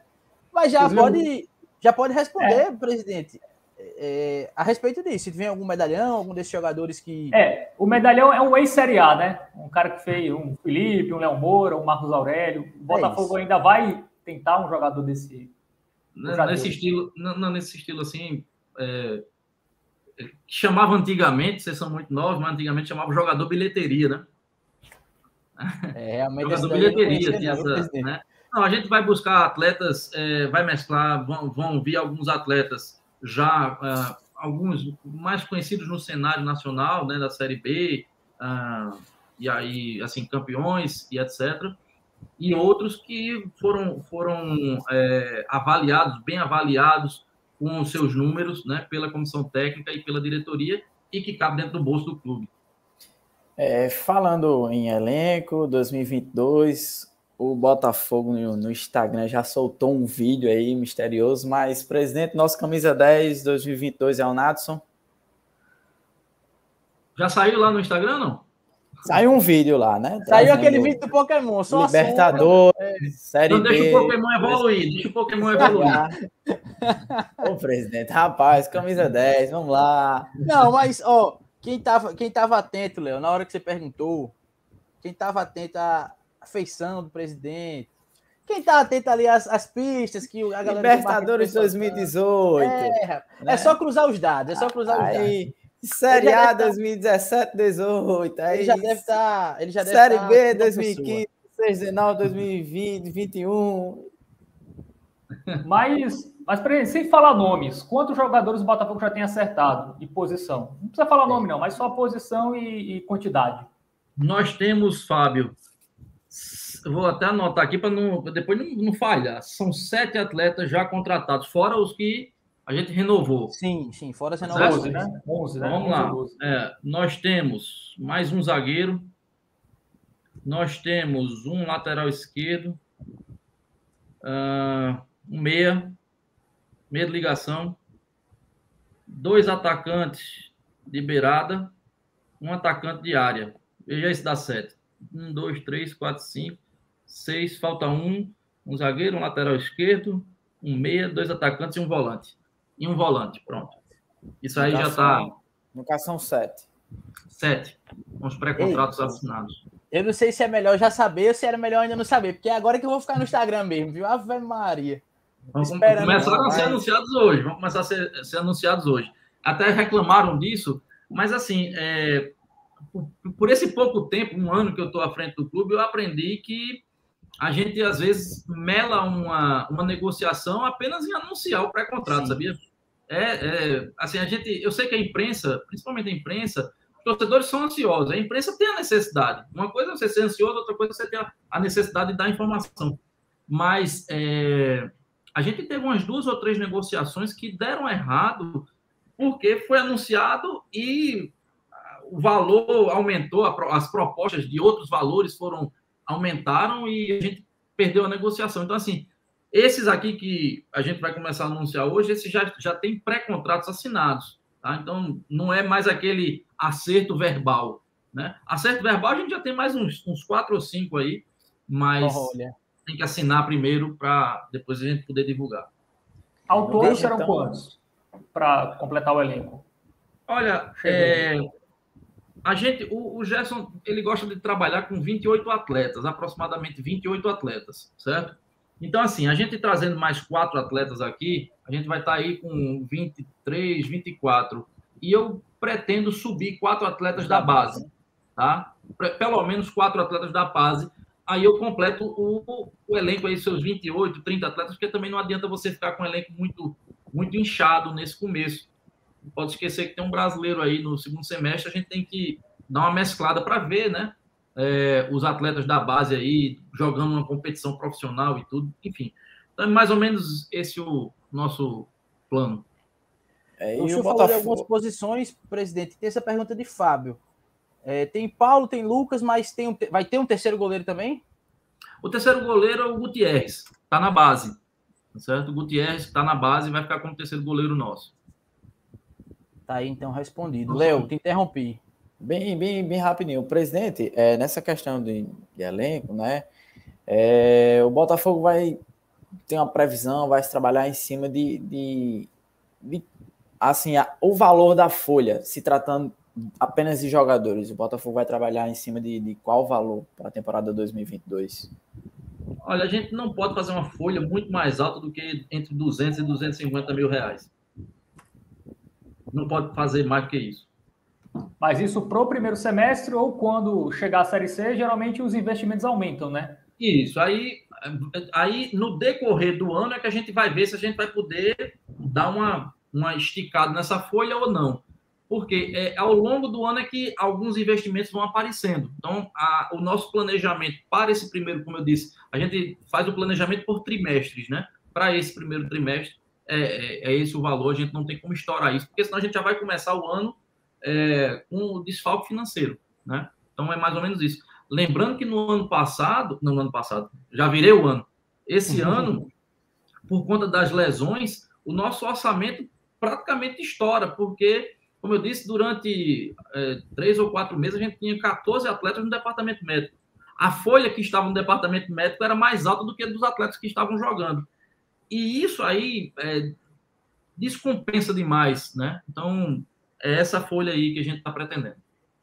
E sobre investimento, presidente, o Botafogo no passado teve alguns jogadores de posições assim, que não decidem jogos, né? Tipo, zagueiro muito caro, é, um goleiro que era um preço mais alto do que a média dos goleiros e no futebol brasileiro tem muito goleiro bom e barato, né? É, esse ano a política vai ser outra, vai ser os maiores salários vão ser ali de atacantes, de meias, jogadores que decidem. Tem, vocês têm essa convicção para esse ano? Não, na verdade a gente tem um teto, né? O teto aí independe de, de posições ou não, a gente tem um teto que a gente não, não, não negocia nem vai trazer ninguém acima desse teto, porque é, não, não tem como, é impossível pagar, né? A gente estoura o, o gasto. Então, assim, lógico, na, normalmente alguns atletas, né, os meios, os atacantes, eles são mais valorizados, mas é, isso é muito relativo porque a gente tem, tem zagueiros, o Daniel é um zagueiro que, que experiente, que jogou a Série B aí, trinta e tantas partidas, né? e vai estar conosco. Então, assim, são salários equiparados, equivalentes, né? Eu posso chamar aqui uma pergunta, é, já não, é, não tem a ver com elenco, mas Pedro Henrique, que está sempre com a gente, já fez essa pergunta duas vezes, eu não quero deixar passar. Ele pontuou também o seguinte, que a listinha está aí na mesa do presidente. Ele disse aqui em algum momento, a listinha com os nomes está aí na mesa, que o presidente tinha, né? Mas, ó, oh, eita! Ih, alguém vai dar frente aí, né? é, mas deixa eu perguntar, deixa eu colocar a pergunta dele, na verdade. É, em relação ao Campeonato Paraibano, presidente, você já tem acertado alguma transmissão? Ele tinha falado alguma televisão? Enfim, a torcida querendo saber como é que vai poder acompanhar, se já tem alguma hum. definição sobre isso. Não, não tem nenhuma definição sobre transmissão ainda, é, porque é, existem patrocínios, tem que, tem que ter um patrocínio para é, fazer a transmissão, né, para custear né, a, a, uma transmissão de um campeonato desse. Então, assim, não, a, a presidente Michele, no dia do arbitral, ela disse que tem a intenção, mas não tem nada certo nem assinado né? Pelo menos com o Botafogo até agora não. É, e ainda sobre a transmissão, no passado a gente teve o pay-per-view, né? Mas não tinha torcida. O Botafogo acredita que o pay-per-view esse ano pode tirar o torcedor, por exemplo, da arquibancada, ou o Botafogo entende que são duas, são duas maneiras de ganhar alguma grana? Olha, Fábio, é, isso é uma, uma, é uma dúvida que acho que todo mundo tem, né? se a transmissão tira ou não aquele torcedor do estádio. O cara que gosta mesmo de ir ao estádio, ele não deixa de ir porque tem a transmissão em casa. Talvez isso atrapalhe às vezes com algumas circunstâncias. Por exemplo, um jogo quarta-feira às 9 horas da noite, chovendo. Aí o cara sabe que vai ter a transmissão. Naturalmente você diz, rapaz, eu vou tomar chuva, não, vou ficar em casa. Quando é aquele torcedor que gosta mais de. Ele vai embaixo de chuva, de de chuva de canivete, de todo jeito ele está lá, né? Então, assim, eu não acredito que tire, que tire a torcida do estádio, não, mas pelo contrário, existe uma demanda represada aí durante quase dois anos, né? São 18 meses praticamente, e que acredito que com o avanço da vacina as pessoas vão voltar a frequentar o estádio. Pode emendar aí, viu, Léo? Não, João, só é, entrar agora na questão do futebol feminino, né? O Botafogo, mais uma temporada, tá na final, né? Domingo, é, nove da manhã na Maravilha do Contorno, tem Botafogo disputando ali mais uma taça do futebol feminino contra o VF4. Queria que o presidente falasse um pouco aí desse trabalho, né, do futebol feminino. O Botafogo tem uma certa hegemonia, né, aqui no, no estado, né, nos últimos anos conquistou ou pelo menos esteve na final do Campeonato Paraibano, também vem disputando o Campeonato Brasileiro ali, Série A2, então eu queria saber, eu queria que o presidente falasse um pouco mais desse trabalho aí no, no futebol feminino. Isso, é, é um trabalho uh, que já vem sendo feito há aproximadamente 8, 10 anos, né, com a Gleide, né, que é a nossa treinadora, trabalho de excelência com as condições que ela tem, né, digamos assim. Mais uma vez estamos na final, né, atuais campeãs né, do Paraibano é, é, são as Belas do Belo. Né? Vai ser um jogo dificílimo, né? O VF4 vem aí com uma, uma estrutura é, bem mais, é, financeiramente falando, bem mais robusta para o futebol feminino. Mas eu acredito muito no trabalho das atletas do Botafogo. São atletas experientes, são atletas de muita competência. Né? O jogo vai ser lá no, no CT da Maravilha, às 9 horas no domingo, se Deus quiser. Vamos mais um título vai ser aí. aberto ao torcedor, né, presidente? Sim, sim. Inclusive, teve recentemente, o senhor falou em jogadores experientes, inclusive teve o retorno da, da Lu, né? Da atacante Lu Meirelles. Lu Meirelles. Então... Está conosco aí mais uma vez. É... E a gente teve uma baixa, né? Duas atletas se machucaram, mas, enfim, a, o elenco. É, o futebol feminino escapa.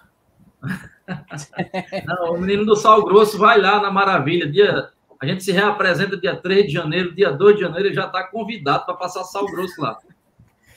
Presidente, é, aproveitando sobre a Maravilha, é, eu sei que a situação ainda não está controlada, tem variante e tudo mais, mas tem previsão de que a imprensa possa voltar à cobertura dos treinos presencialmente? Olha, é, só depende das autoridades sanitárias, né? É, infelizmente, a gente é, fica um pouco refém desses protocolos, né? E os protocolos para o treino é que tem que ter o teste de Covid para não ter acesso aos jogadores. Porque você diz assim, mas a torcida quando foi lá na, na arquibancada, mas ele não, não, não, não, ficou próximo, né? Fica na arquibancada. Mas aí se a imprensa entrar, ela vai entrar próximo dos atletas. Enfim, é, eu acredito que nesses próximos meses aí vai haver uma flexibilização da vigilância sanitária com os protocolos de segurança. É o passaporte da vacina, né, que foi aprovado agora, enfim, a vacina tem avançado e etc. E aí, logicamente, que a gente vai, vai reabrir, que é de interesse de todos isso, inclusive do Botafogo. Né? Ô, João, bem rapidinho aqui, já que o presidente falou anteriormente, a questão da reapresentação, está marcado para o dia 3, não é isso, presidente? 3 de janeiro. 3 de janeiro. No isso. caso, treinos ou uma apresentação, digamos, para torcedor, para imprensa ali na Maravilha? É Não, é 3 de janeiro a gente vai começar aquele. É, normalmente é uma semana de, de levantamento. É, avaliações.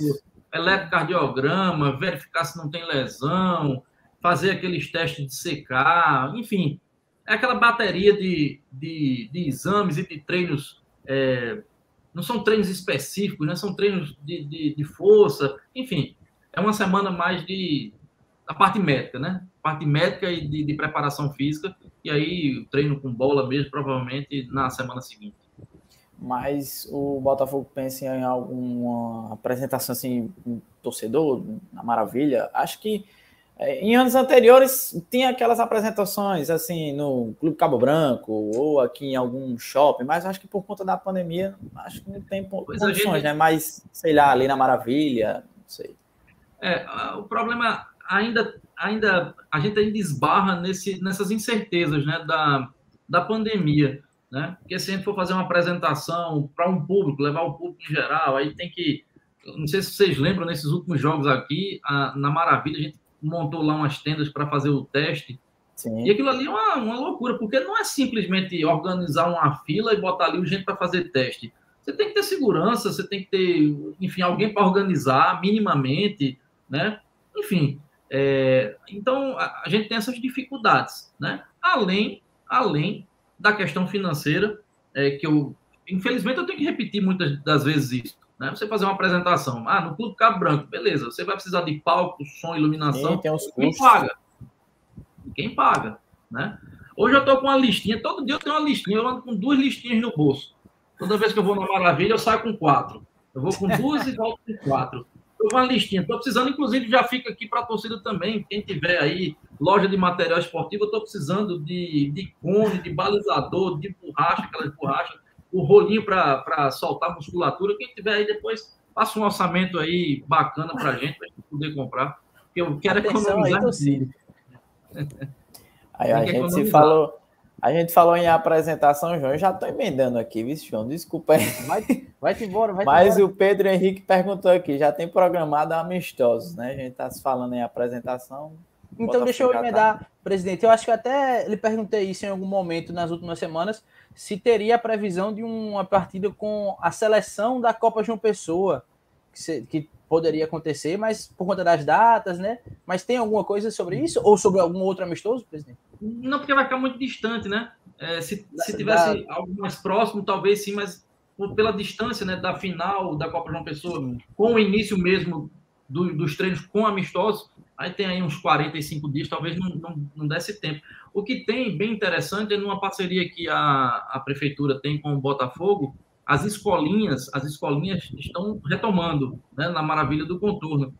E a, a gente abriu 30 vagas para crianças da rede municipal e o secretário de esportes, o Caio, ele disse que vai fazer uma, vai ter um, um grande campeonato nas escolas e ele vai fazer a seleção ah, dos 30, os 30 melhores atletas dessa escolinha, eles vão vão treinar lá na Maravilha do Contorno. Né? É um projeto interessante aí, eu espero que a gente consiga né, voltar àqueles projetos de, de, de, de buscar a criança. Eu gosto muito desse, uh, desse, desse fator social de um clube de futebol, né, que é atingir a criança. Eu costumo dizer isso, lá atrás eu já disse algumas vezes, talvez, não sei se vocês já viram, mas eu disse, olha, eu tenho um orgulho, eu tenho dois, dois filhos, todos dois botafoguenses, uma filha, um casalzinho, e o Eduardo, que tem está fazendo 11 anos agora, dia 18, ele, desde muito pequeno, frequenta a Maravilha do Contorno e, e ele é Botafogo e Botafogo. Não tem, não tem time do eixo, não tem Barcelona, Paris, é, Paris Saint-Germain, ele fica com raiva quando perguntam isso. E no treino dele, na, na escolinha do, de futsal, lá no, lá no colégio dele, me chamou muita atenção porque tinha, assim, tinha 20 garotos antes do treino. Dos 20, você pegava 10 com camisas de time da Europa, 5 com, com camisas de, de Flamengo, Corinthians, Vasco, e tinha dois com camisa do Botafogo. E, e, e, esses dois é que a gente tem que valorizar e ir atrás dos outros. Né? Então, o Belo nas escolas é um projeto que eu tenho a maior vontade de retomar, né? de levar uma vez por, por, por semana, uma vez a cada 15 dias, um atleta profissional para uma escola dessa e e os, os, melhores alunos a gente leva para assistir um jogo lá com os pais lá no Almedão e criar essa cultura de você torcer para o time daqui, né? Torcer para o time, o, o, time da sua cidade, né? De ir ao estádio, isso é muito bom. O esporte é, pode proporcionar tanta coisa. Eu vi tanta coisa esse ano. A gente sofreu muito, muita coisa ruim que, que veio, mas muita coisa bacana que a gente viu. É, no, depois do jogo do Ituano, eu saí arrasado, arrasado de lá. E quando a gente pousou aqui, a primeira coisa que eu vi foi um, foi um garotinho uh, pequeno com a camisa do Botafogo esperando a gente no Almedão. Isso me emocionou muito, me emociona até hoje, porque é, ali foi que eu tirei forças para dizer assim: não, eu vou continuar aqui, a gente vai atrás dessa Copa do Nordeste e vamos dar continuidade ao trabalho para 2022. Presidente, é... o senhor falou dessa questão é, da prefeitura, né, da parceria, ela vai continuar para o ano que vem, o patrocínio. É, eu também vi que foi lançado o edital da Cagepa, né? É, como anda essas duas situações? É, o da prefeitura a gente está em negociação para continuar no próximo ano. A Cagepa a gente não tem, não tem notícias agora, não. Infelizmente a gente está sem, sem informações de lá ainda do, da sequência.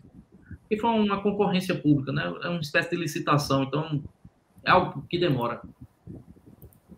Deixa eu perguntar o que é, Daniel perguntou e que eu já estava querendo perguntar naquela sua resposta, presidente. Se tem alguém a ser aproveitado da Copa, Copa João Pessoa, Copa de Seleções de Baixo. Tem, uns, tem o, o, artilheiro Robinho, né, que se destacou bastante. O Fábio fez alguns jogos, eu também estava acompanhando. É, pelo menos para a base, não sei se teve alguma avaliação desse tipo, presidente.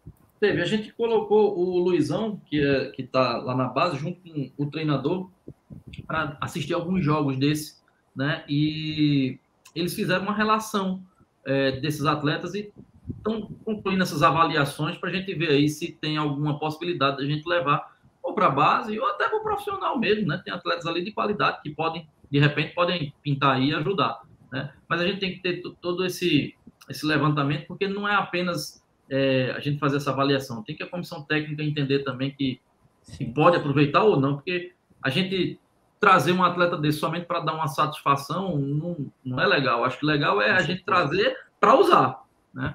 Então, é, estamos sim, a gente teve um teve dois profissionais do Botafogo observando. Deixa eu aproveitar para embalar também ainda sobre nomes que é, Daniel pergunta. É, Olavo e Fábio Lima, ele disse, deixaram para o Campinense. Na verdade, houve em algum momento interesse, presidente. Fábio Lima, na época do Paraibano, o pessoal comentava muito aqui. É, houve algum momento, algum interesse nesses jogadores?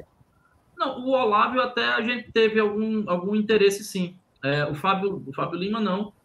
Mas não é que a gente deixou para o Campinense, isso é, isso é mercado, né? É. Quer dizer que os que a gente está trazendo agora foi o Campinense que deixou a gente trazer? Não, isso é, faz parte do futebol, Daniel. É, assim, não é porque é, apareceu num, numa, outro, numa outra equipe que a gente deixou para lá. Na verdade, são negociações, né? É, o que eu posso é, dizer, uma coisa, uma, uma coisa, interessante que eu posso dizer, é, eu não vou citar o nome dos atletas, não, mas teve atleta que pintou aí, tanto no Santa Cruz, no Náutico, que a gente fez proposta, o cara estava ganhando 15 mil no time onde ele estava, e quando a gente fez uma proposta para ele, a, conta proposta foi vir para ganhar 50 mil aqui no Botafogo. Não foi um só, não, viu? Não só foi um, não. Foram três ou quatro. Então a gente tem que, tem que. O torcedor do Botafogo, às vezes, precisa entender que quando o Botafogo entra numa negociação, parece que o pessoal acha que a gente está tá, tá nadando em rios de dinheiro. Né? Porque é, o cara ganhava 15 e disse: Eu vou para o Botafogo, me pague 50. e ainda queria antecipado uma, uma parcela. Não foi só um, não, viu? Foram dois ou três, depois eu conto para o Fábio aí em off. que é isso, galera? O que é que esses jogadores estão pensando? Presidente. É, vai, no final não jogaram nos times que foram, para os times que foram. Rapaz. É pouco. Ô, presidente, é, o nosso internauta aí citou o Fábio Lima, e aí me veio aqui uma questão que o pessoal comenta muito aqui nas lives, né? Principalmente nesse período de, de contratações, é que o, pelo menos o torcedor do Botafogo enxerga assim, né? E eu queria saber aí se eu concordo, a opinião do senhor sobre isso. É, por exemplo, foi citado o nome do Fábio Lima, um destaque aí da, da Peri Lima no Campeonato Paraibano. Uhum. E o torcedor do Botafogo pega muito nesse ponto. Que o Botafogo, às vezes, não olha muito para os destaques do Campeonato Paraibano. É pelo menos é o que o torcedor enxerga e, pelo menos aqui nos comentários, dá muito essa opinião. Que o Botafogo não, não tenta trazer, sei lá, destaque ali do Campeonato Paraibano. Paraibano foi o caso do Fábio Lima, teve alguns outros nomes citados do Souza e pronto, já havia aqui vamos lá, não lembro aqui, mas teve algum comentário referente a jogadores virem o Botafogo ir atrás de muitos jogadores do Sul, Sudeste, né? Então, torcedor do Botafogo, pelo menos alguns aqui que comentam na, na, nas nossas lives, tem essa visão. Ah, o Botafogo não enxerga o mercado aqui mesmo na Paraíba, né, no Campeonato Paraibano, e vai atrás de apostas no Sul e Sudeste, que às vezes dá certo e outras vezes não dá certo. Eu queria saber a opinião do senhor aí sobre essa questão. É, assim, essa questão de sul e sudeste, eu não, eu não, vejo muito por esse lado, não. Se o cara for um bom jogador, ajudar a minha equipe, for um bom defensor e fizer gol, ele pode ser, ele pode ser da, da, da China, pode ser de Marte. Para mim, eu não, tenho, eu não tenho esse complexo de cachorro vira-lata, não, que tem que ser daqui. Não, pode ser qualquer lugar, inclusive daqui. O Gabriel Iana é daqui, é paraibano. Para mim, foi a revelação. A revelação. Porque o garoto não tem nem 20 anos e tá aí, jogou pra caramba. Né? Talvez não tenha tido a sequência porque a gente tinha aí jogadores mais experientes. Mas quem sabe não, não vai ser aí um, um Valber da vida, um Javan, né? Que saiu, que rodou, que tá aí em outros times. É, na verdade, a gente observa, sabe, Leonardo? É, os atletas daqui também. Logicamente que o paraibano é um termômetro é, importante para a gente, é, para buscar atletas também, né? Mas muitas das vezes eles se valorizam muito, né? E aí a gente tem que saber negociar, né? Às vezes dá certo, às vezes não dá, né? Quantas vezes a gente trouxe atletas? Eu me lembro aqui, é, só assim rapidamente, me lembro do Dico que jogou um paraibano, fez um grande paraibano e a gente trouxe, né? Me lembro aqui do Valber, que também jogou fora. A gente trouxe, veio para as categorias de base, depois é, cresceu muito. É, o Rafael Oliveira jogou um paraibano, se destacou, a gente trouxe. Né? É porque às vezes a gente esquece, a, a memória é muito curta né, da, da gente. E eu não estou dizendo, não estou fazendo, falando isso em, em, tom de crítica, não, estou falando a minha mesmo. Uhum. Eu puxei aqui pela memória agora três ou quatro atletas que a gente trouxe de fora. Trouxe fora, não. Trouxe daqui do Campeonato Paraibano, né? Talvez não tenha acontecido este ano.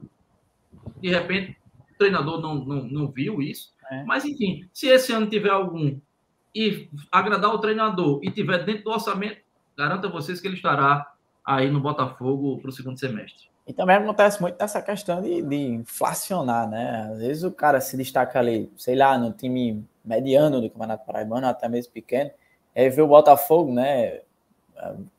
Uma estrutura, um aporte financeiro, querendo ou não, melhor que os, alguns outros clubes aqui da Paraíba, e aí tem essa questão da inflação também, né? Que o aí citou então, pode se passar muito por isso também.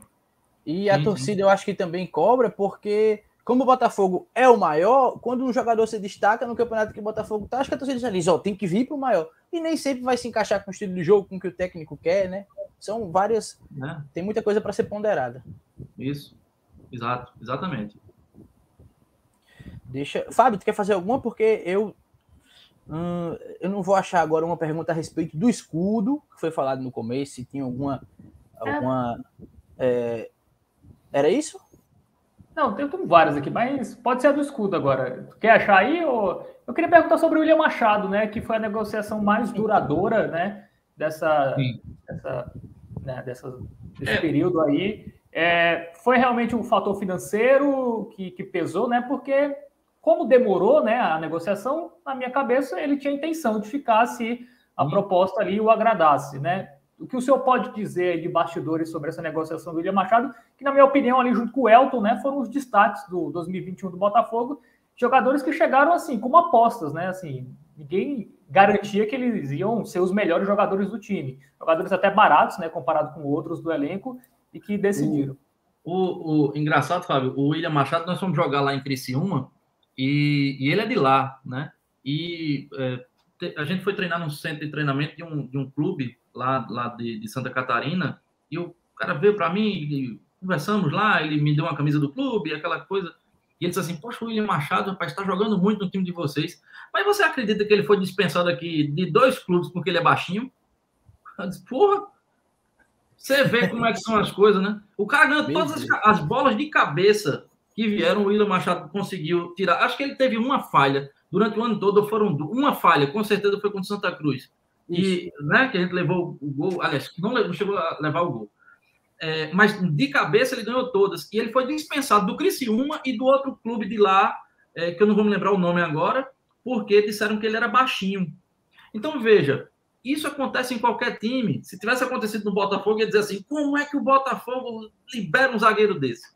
Né? Então, o futebol é muito dinâmico. E o William vem para cá e é um cara humilde, do bem, trabalhador, honesto, né? E que a gente tinha todas as, as intenções de que ele permanecesse. E ele também tinha vontade de permanecer. Ele me disse isso quando a gente, quando terminou uh, a temporada do Brasileiro. Ele falou comigo, estávamos eu, ele e Tinga, coincidentemente os dois que não puderam ficar, né? Nós três, eles assim, poxa, eu gostei demais daqui, gostei das pessoas, estou adaptado e quero continuar com vocês. Eu disse, bom, quando dois querem, já começa a dar certo, né? Hum. Mas aí, é, ele é um profissional, né? E um profissional, ele tem que seguir aquilo que o mercado vai oferecendo, né? Então, assim, é, o William tentou, nós tentamos, melhoramos a, a, nossa proposta, ele veio com uma contraproposta, mas é, ficava muito fora da, da, do nosso padrão, da nossa realidade. Né? Então, assim, vida que segue, eu desejo toda a sorte do mundo e, e espero que um dia ele esteja aqui novamente, né, vestindo a camisa do Botafogo e dando alegria para a torcida. Presidente, Pode ir, Léo. Da mesma forma, já antecipando, que você não perguntou, mas já vou falar também, porque eu sei que o pessoal fica perguntando do Tinga. Pronto, também era a minha pergunta. Toda a intenção de que ele permanecesse. O Tinga veio emprestado do Brusque, time da segunda divisão, e quando eu liguei para o presidente do Brusque para a gente renovar aqui a, a, o empréstimo dele, o presidente do Brusque ele foi, ele deu uma risadinha e fez assim: se ele tivesse jogando aqui o que ele jogou aí, eu não tinha nem emprestado. Imagine eu agora renovar empréstimo. Essa foi a resposta dele. Então, realmente jogou muito. Né? Jogou muito e é um grande atleta, um grande profissional. E o Bruno Gonçalves, presidente, voltou, voltou para o Oeste, né? Isso terminou o, o, contrato de empréstimo dele e o, e o Oeste solicitou a, a volta dele. Fábio, pode perguntar. A gente tá chegando na reta final. Daqui a pouco eu, eu acho mais um ou outro aqui da galera nos comentários. Tem um aqui, mas. Deixa mas per... Não, pode ir então, Léo. Aí Fábio vai formulando. Não, aí, é assim, voltando àquela questão de, de patrocínio, né? O Fábio citou é, a parceria com a prefeitura e a Cagepa também, só que o presidente disse que não tinha nada ainda. Mas eu quero saber, presidente, o Botafogo é, vem recebendo é, a cota da Time Mania porque houve uma mudança né, no, nos critérios aí é, do governo federal. E aí eu queria saber como é que está essa situação aí do Botafogo com a Time Mania, se ainda está recebendo, porque é uma quantia boa, né, um valor bom para o Botafogo, é um patrocínio importante. Se o Botafogo recebeu, né, nos últimos meses, se vai receber, é, eu queria entender um pouco esse melhor. Ano, é, esse ano a gente recebeu todos os meses, né? até agora recebemos todo mês, todos os meses, e como é, tem o Raimundo Nóbrega, que é o historiador lá do Botafogo, é o maior patrocinador dos clubes, né? Porque é, é uma cota mensal que já foi muito alta, e caiu muito. Né? A Team Mania já, já chegou a pagar 80 mil reais por mês ao clube, e a última vez que a gente recebeu deu 30 e poucos mil. Então você vê a queda que deu, né? É, houve um decreto do presidente que mudou toda a regra da Team Mania, né? Aqueles que estavam na aposta e tudo mais, e que chegou no grupo 3, que estavam ali para ascender o grupo 2, de repente veio um decreto de cima para baixo dizendo assim: aquele clube que já foi campeão brasileiro entra no grupo 2 e o resto cai. Aí ele pegou, por exemplo, um. Pegou o. Deixa eu me ver aqui quem é que não estava no grupo 2. O Sampaio Corrêa, por exemplo, e que não estava na Timani, sobe porque já, já, tinha, já tinha subido, já tinha uh, sido campeão, acho, da Série C ou da B, aliás, não, é não, nem da C, não. É Série B e Série A, tá certo? Ou da Copa do Nordeste. Então, por exemplo, o Campinense que estava no último grupo, vai para o grupo 2 teoricamente iria para o grupo 2, por já ter sido campeão da Copa do Nordeste. E a gente que estava no grupo 3 cai. Então, assim, por decreto, o que é que acontece? Não mudou ainda, porque esse decreto precisa ser regulamentado. Né? É, o Paulo está lembrando aqui, ó, o Bragantino. O Bragantino que não estava em nada, de repente já está lá na, no grupo 2. É, precisa ser regulamentado. Enquanto não for regulamentado, não pode mudar o que está acontecendo, a regra. E aí o que é que se faz? Nesse momento, existem duas possibilidades. É você unir os nossos parlamentares, os deputados federais, os senadores daqui, para que o negócio não seja regulamentado desse jeito, porque aí vai envolver, vai mexer num direito adquirido que o Botafogo tinha. Né? E a segunda possibilidade é judicializar. Mas a gente só pode judicializar depois do, do, do decreto ser regulamentado, porque eu não tenho como regulamentar uma perspectiva de mudança. Eu só posso judicializar quando a lei tiver regulamentada, certo? Então, a Timania até agora recebemos, mas o, o horizonte não é muito bom, não, pelo que o decreto estava dizendo. Pode ir, Fábio. Bom, tem dois temas, né, que não relacionado ao, ao, futebol, assim, né, dentro de campo, mas que a torcida sempre coloca em pauta, principalmente quando acaba a temporada, né? Falta assunto, aí a torcida sempre volta. Escudo, mudança de escudo é, e voto direto é, de sócio para presidente, essa mudança no estatuto. Qual a opinião do, do senhor sobre essas, essas duas coisas? Tanto mudança de escudo, se isso seria melhor para o marketing do clube, enfim, e também se eu puder responder sobre o voto direto do sócio, se é, se é possível, enfim. Como Vamos o senhor vê essa situação? Questão, é, questão do escudo, eu, eu, eu sempre, é, sempre disse que sou favorável à modernização, tá? Só que uma modernização que não vire as costas para a tradição. Eu não sei se consigo ser compreendido, porque parece ser contraditório. Mas eu acho que você tem como modernizar sem é, modificar a tradição. O Botafogo tem 90 anos. A gente não pode simplesmente dizer assim, olha, vamos, vamos mudar tudo agora. Então, assim, se houvesse a possibilidade de, de modernizar o escudo, eu sou favorável, desde que a gente não perca a tradição. Com relação à a, a, a, segunda pergunta, que é relativa ao voto, veja, o sócio torcedor, que é o sócio contribuinte, ele já pode votar. Tá? Então, ele, sendo sócio contribuinte há mais de 12 meses, antes da eleição, ele tem direito a voto. Esse é o primeiro ponto. Se eu sou favorável aos outros sócios votarem também, sim, eu sou favorável a qualquer sócio votar. Agora, como aí eu não sei te dizer qual seria o peso desse voto. Porque, repare, o sócio torcedor, ele tem o sócio que contribui, o sócio que paga, sei lá, 10 reais por, por mês, tem um sócio que paga 50 reais por mês, tem um sócio que paga 200 reais por mês. Você acha que o sócio que paga 200 reais por mês, que está há 12 meses contribuindo com isso, que tem direito a voto, vai ficar satisfeito daquele sócio que começou a pagar 10, votar e ter o mesmo peso? Eu não sei, eu, eu confesso que eu não sei, porque eu, eu, não, eu não, não, não me aprofundei nessa, nesse critério.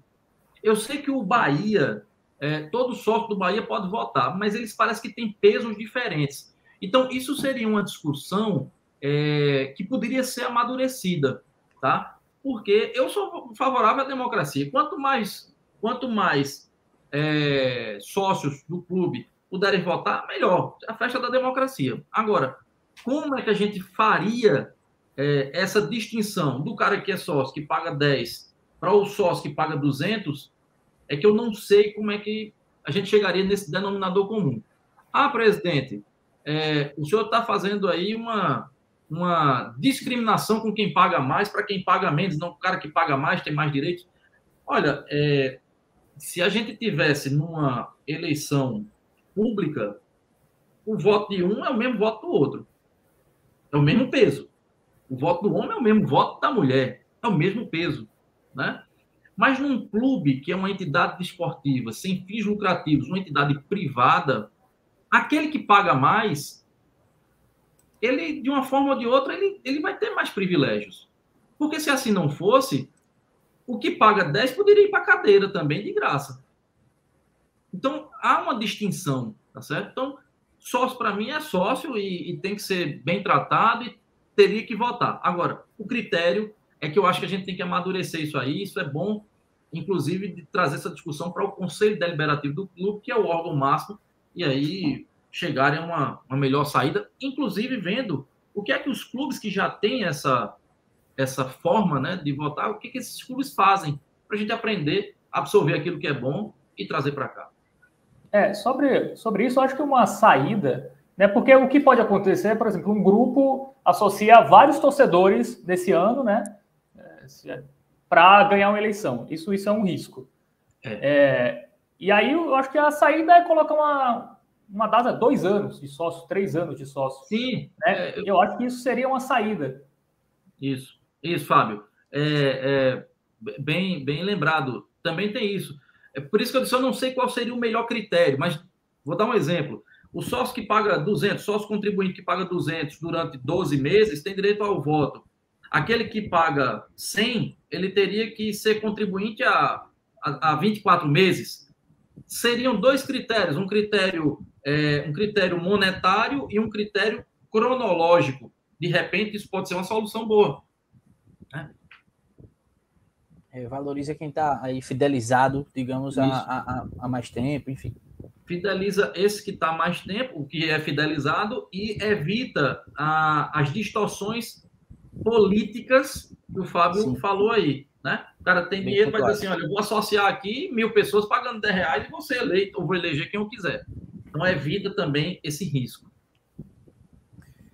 Meus amigos, é... Léo, já deixa aí suas considerações finais. Se quiser fazer alguma última pergunta, que a gente tem que liberar o homem. Já são mais de nove horas, tem que descansar.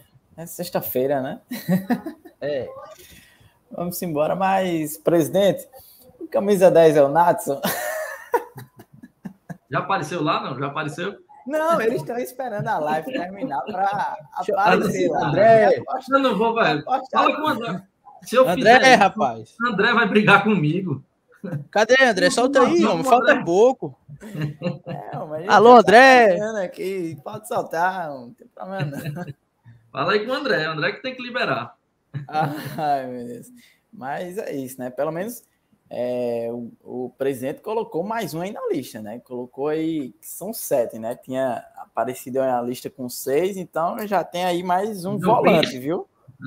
Teria um print aí. É, quando acabar Mas... aqui, a primeira coisa que eu farei é mas isso aí é só uma pô. Tu acha que ele Mas o Fábio, o Fábio, já, já citou um, uns três ou quatro nomes aí que estão. Tão, tão, olha, olha aí. Fábio. Repete Puxa aí, os, os, nomes logo aí, Fábio. Lá, a gente volta. Deve ter deixado uns 10 aí, tem uns dois ou três aí que estão aqui.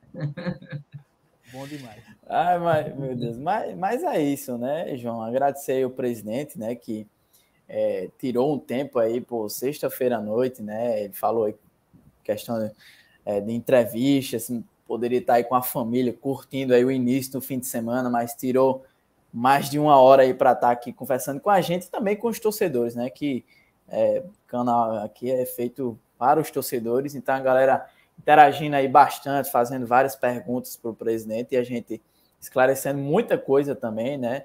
É, fazendo um balanço também da temporada de 2021, já projetando 2022. Então, só agradecer mesmo aí pela disponibilidade do, do presidente por ter aceitado o nosso convite. E é isso, né? A gente tentou arrancar aí, antecipar o camisa 10, mas André não, não deu, né? André não deixou, o homem tá, tá demais aí. Então, no mais é isso, João. Tá Agradecer ao presidente mais uma vez. Fábio. Não, presidente, fica à vontade. Não, não, é só porque eu vi aqui, tem, tem um, um, torcedor, acho que é o Daniel Gomes, ele perguntou já duas vezes aqui, porque a gente não se espelha no Fortaleza, né? Oito anos na Série C, Libertadores. Veja, o Fortaleza, a gente tem um ótimo relacionamento entre os presidentes, né? E o Fortaleza é, sempre rivalizou muito com o Botafogo e a gente tem até mais vitórias do que ele nos campeonatos que a gente disputou. É, a diferença é que o Fortaleza, durante esses oito anos, ele manteve, é, manteve um, um trabalho né? uma diretoria que, que era a mesma diretoria, mas mantinha aquele trabalho. E quando chegou ah, no ano que eles subiram da Série C, chegou um cara que foi lá e investiu, né? cerca de 2 milhões, 2 milhões e meio de reais, e eles subiram. E daí eles começaram a profissionalizar ainda mais aquela estrutura que eles tinham. Inclusive, a estrutura do Fortaleza era muito parecida com a nossa, do Centro de Treinamento da Maravilha do Contorno. Né? E o que a gente pensa é exatamente isso. É, o Fortaleza, ele não. Ele, ele, eles fizeram um trabalho de pé no chão. Né? Eles tentaram contratar, no começo, contratar medalhões, aí não deu certo, depois só base, também não deu certo. Aí começaram a mesclar, aí disseram que o time era velho, tinha que ser um time que não era velho. Então, assim, eles foram aprendendo, melhorando, evoluindo, e aí o Fortaleza e o Ceará também, tá? É, eles são o que são hoje por conta dessa organização. E eu vi que o, o Paulo tinha perguntado ali: você, pre, você prefere ser um presidente com títulos ou um presidente que saneou o clube? Eu prefiro ser os dois, Paulo. É simples. Porque. se puder escolher, né? Se puder escolher, eu prefiro ser os dois. Porque é, é, muito, é muito fácil você arrebentar com um clube né, e jogar para a galera. Né? É muito fácil. É, difícil é você ter responsabilidade. Porque Alexandre Dia 1 de novembro de 2022 está fora. É, vai vir outro, vão vir outros, né?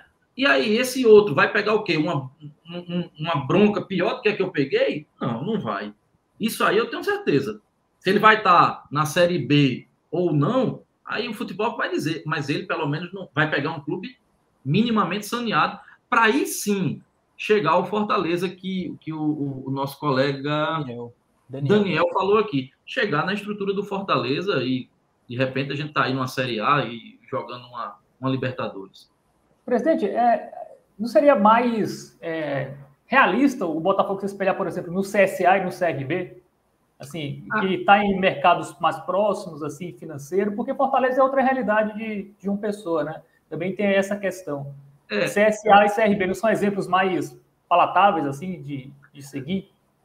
São exemplos também, Fábio, mas aí existem, existem detalhes nesses clubes que fazem muita diferença. CSA e CRB, eles tiveram durante muito tempo e tem até hoje é, o, o, diretores na CBF. Né? Isso, querendo ou não, traz um peso político muito forte. Não é que eles ganharam fora de campo, eu não estou dizendo isso. Ganharam dentro de campo, ganharam com estrutura. Mas é diferente. Né? É, o know-how é outro. Né? Então a gente tem essa diferença, porque a gente não tem ninguém lá na CBF. Pode ser que um dia a gente tenha, mas hoje não temos. De repente, quem sabe a presidente Michele não é presidente da CBF aí um dia, aí, ó, aí os clubes todos da Paraíba vão, vão crescer com isso. Né? Então, é, eu acho que o. Eu gosto, eu, eu, eu, eu tenho impressão que o CSA e o CRB, pela proximidade, são clubes que pareciam com a gente, apesar de eles terem uma estrutura já mais moderna do que a nossa há mais tempo eles tinham um estádio próprio. Mas o Fortaleza não, o Fortaleza era a cara do Botafogo, era idêntico ao Botafogo, né? Até nessa, nessa continuidade da diretoria, continuidade de um trabalho sério, um, um, um, trabalho que não tinha muito alarde, né? Então eu acho, eu acho mais próximo da gente, assim, nesse sentido, acho mais, mais parecido conosco. Fábio, já deixa aí suas considerações finais para a gente liberar o homem. É Paulo, né? Paulo já é, Paulo já estava aqui chamando, pedindo, na verdade, para ser convidado. Ele não estava convidando, ele estava pedindo para ser convidado para tomar um vinho. Mas aí. é. Aí já, já é querer demais. Mas vai, Fábio.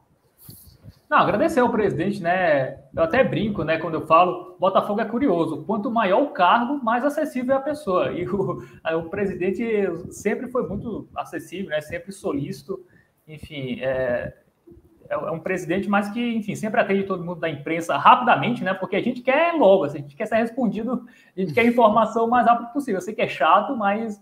E o, o presidente sempre, quando pode, ali, sempre bem rápido, responde todo mundo da imprensa, enfim. É, sempre acessível. E, e, vem fazendo um, um, bom trabalho no Botafogo, né? Essa questão da, do Botafogo sempre pensar na, na saúde financeira em primeiro lugar, acho que é muito importante, porque o Botafogo, ah, estamos próximos de subir, vamos pagar qualquer coisa para um atacante. E aí não sobe, e aí? E aí fica, né? É, dá o all-in, né? O Santa Cruz esse ano deu o all-in, né? Contratou todo mundo com uma grana feroz. Né? O Vitinho é um exemplo, né? O Botafogo estava meio quase acertado, aí o Santa Cruz pagou mais lá, não quis nem saber, cobriu proposta e caiu.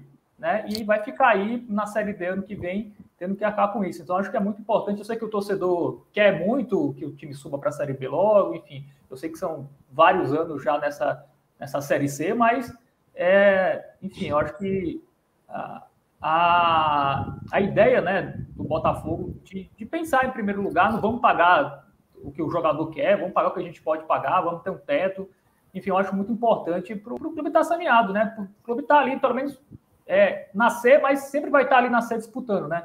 Vai estar tá num ano muito bem financeiramente, num ano muito ruim. Né? O Botafogo, é, a, apesar dessa, desse 2019, né, que foi um ano que o Botafogo acabou gastando demais e acabou pagando o preço nesse ano, mas de, de modo geral o Botafogo sempre conseguiu ter elencos é, competitivos, né? elencos de um nível ali muito bom. Então, acho que é um trabalho que tem que ser seguido, porque uma hora, uma hora vai subir, assim, sabe? Se o Botafogo não não cair. Eu acho que o Botafogo não é time para cair. Esse ano também tem. Nunca, nunca tem times ali piores. Sempre tem times piores do que o Botafogo, o ano que seja, né? É, uma hora vai subir. Eu acho que o Botafogo, a única diferença que o Botafogo tem que ter é se acostumar mais com a fase final. Né? Que o Botafogo, às vezes, é, tem um intervalo muito grande. assim. Se o Botafogo disputar dois, três anos ali o quadrangular, ele vai subir, assim. Não, não tem essa. Né? Então, acho que o Botafogo está tá no caminho certo, né? Eu elogio muito o departamento de futebol, às vezes é, eu, eu, reclamo da comunicação, né, na questão da, da informação para a gente mesmo, assim, de conteúdo do clube para a imprensa, é, é, algo que às vezes é, me incomoda um pouco, né, acho que às vezes Botafogo falta um pouco de informação, assim, para o seu torcedor, informação mais clara mesmo, porque muita coisa fica ali, a gente não sabe, e a gente também não tem acesso, né, aí o torcedor também não sabe, e ficam versões ali, que a gente nunca sabe qual é, qual é a certa, mas eu acho que, de, de modo geral, o Botafogo está numa gestão, está no caminho certo, e principalmente no departamento de futebol, a, a, é, há muito mais acertos do que erros, né? É, fica muito claro isso. E, enfim, desejar um bom fim de ano aí para o presidente sorte né, em 2022, que eu acho que, como eu disse no início, acho que a perspectiva é melhor do que esse ano. Né? Esse ano foi um time que, assim, a gente achava que o Botafogo, se o Botafogo brigasse para não cair na Série C, ninguém ia se surpreender. Né? Ninguém ia achar que muito torcedor no começo é o 21 pontos ali. Vamos fazer 21 pontos e se livrar da, da zona de rebaixamento. E o Botafogo conseguiu é, ter um ano muito melhor né, no segundo semestre do que, do que se esperava, quase subiu, né? E com uma folha até bem menor do que em outros anos, né? Que bateu na trave também. Enfim, então acho que o Botafogo está no caminho certo, está sabendo garimpar jogadores. Óbvio que vai errar, óbvio que vai vir uns Ramon da vida, né? Vai vir. Enfim, você você vai, aposta, é, o nome é aposta, né? Você vai ter que apostar ali, é o que você tem de orçamento, vai acertar e errar, mas eu acho que o Botafogo sempre vem mais acertando do que errando, então isso mostra que o time está no caminho certo e a gente espera que ano que vem o time conquiste aí mais coisas, né? Coisas maiores. Primeiro é voltar a ser campeão paraibano, né, presidente? Eu acho que isso é o, o pontapé, voltar à hegemonia estadual e aí ter um, um, segundo semestre mais tranquilo, né? Porque você não fica com aquela pressão. Ah, temos que subir porque já não tem Copa do Nordeste assegurada, não tem Copa do Brasil, enfim. Então, eu espero que, que as coisas caminhem bem para o Belo, principalmente no primeiro semestre, e aí segundo semestre é, com as coisas mais arrumadas, né, financeiramente, enfim, as coisas tendem a funcionar melhor e mais fácil na Série C.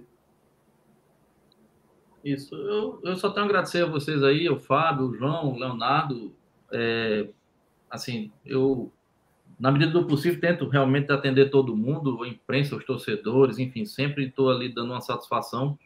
É, não sou muito, não sou muito aquele pavão, né, que gosta de estar tá sempre aparecendo.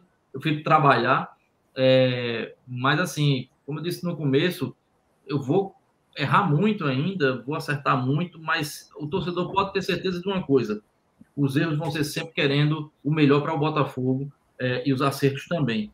Porque é, eu não sou mais aquele apaixonado pelo Botafogo, eu amo o Botafogo, e aí a responsabilidade é maior, é, e isso é que a gente pode dar ao clube aí nesse próximo, nesse próximo, nessa próxima temporada, tá certo? Então, assim, eu agradeço a vocês aí, peço mais uma vez à torcida que continue acreditando, a torcida tem que fazer isso mesmo, acreditar, pode criticar, mas nunca deixar de acreditar, né? Ajudando da maneira que pode, indo ao estádio e torcendo pelo, pelo elenco, e se Deus quiser, vamos fazer aí um ótimo paraibano, é, uma ótima Copa do Nordeste e um ótimo Campeonato Brasileiro, porque o paraibano me dá calendário para o próximo ano, Copa do Nordeste me dá dinheiro para este ano e a Série C me dá o tão sonhado acesso, tá bom? Muito obrigado a vocês. Tá ótimo, presidente. A gente que agradece. Obrigado demais. Eu vou só, para terminar, pontuar algumas coisas. É, primeiro, é, é isso, presidente. O, o, reflexo nos comentários é o que a gente acha também. É, o seu trabalho, é, a pessoa Alexandre tem uma postura louvável e o seu trabalho à frente do Botafogo na presidência também é, é louvável. A gente parabeniza por isso, o pessoal fez isso aqui a live toda.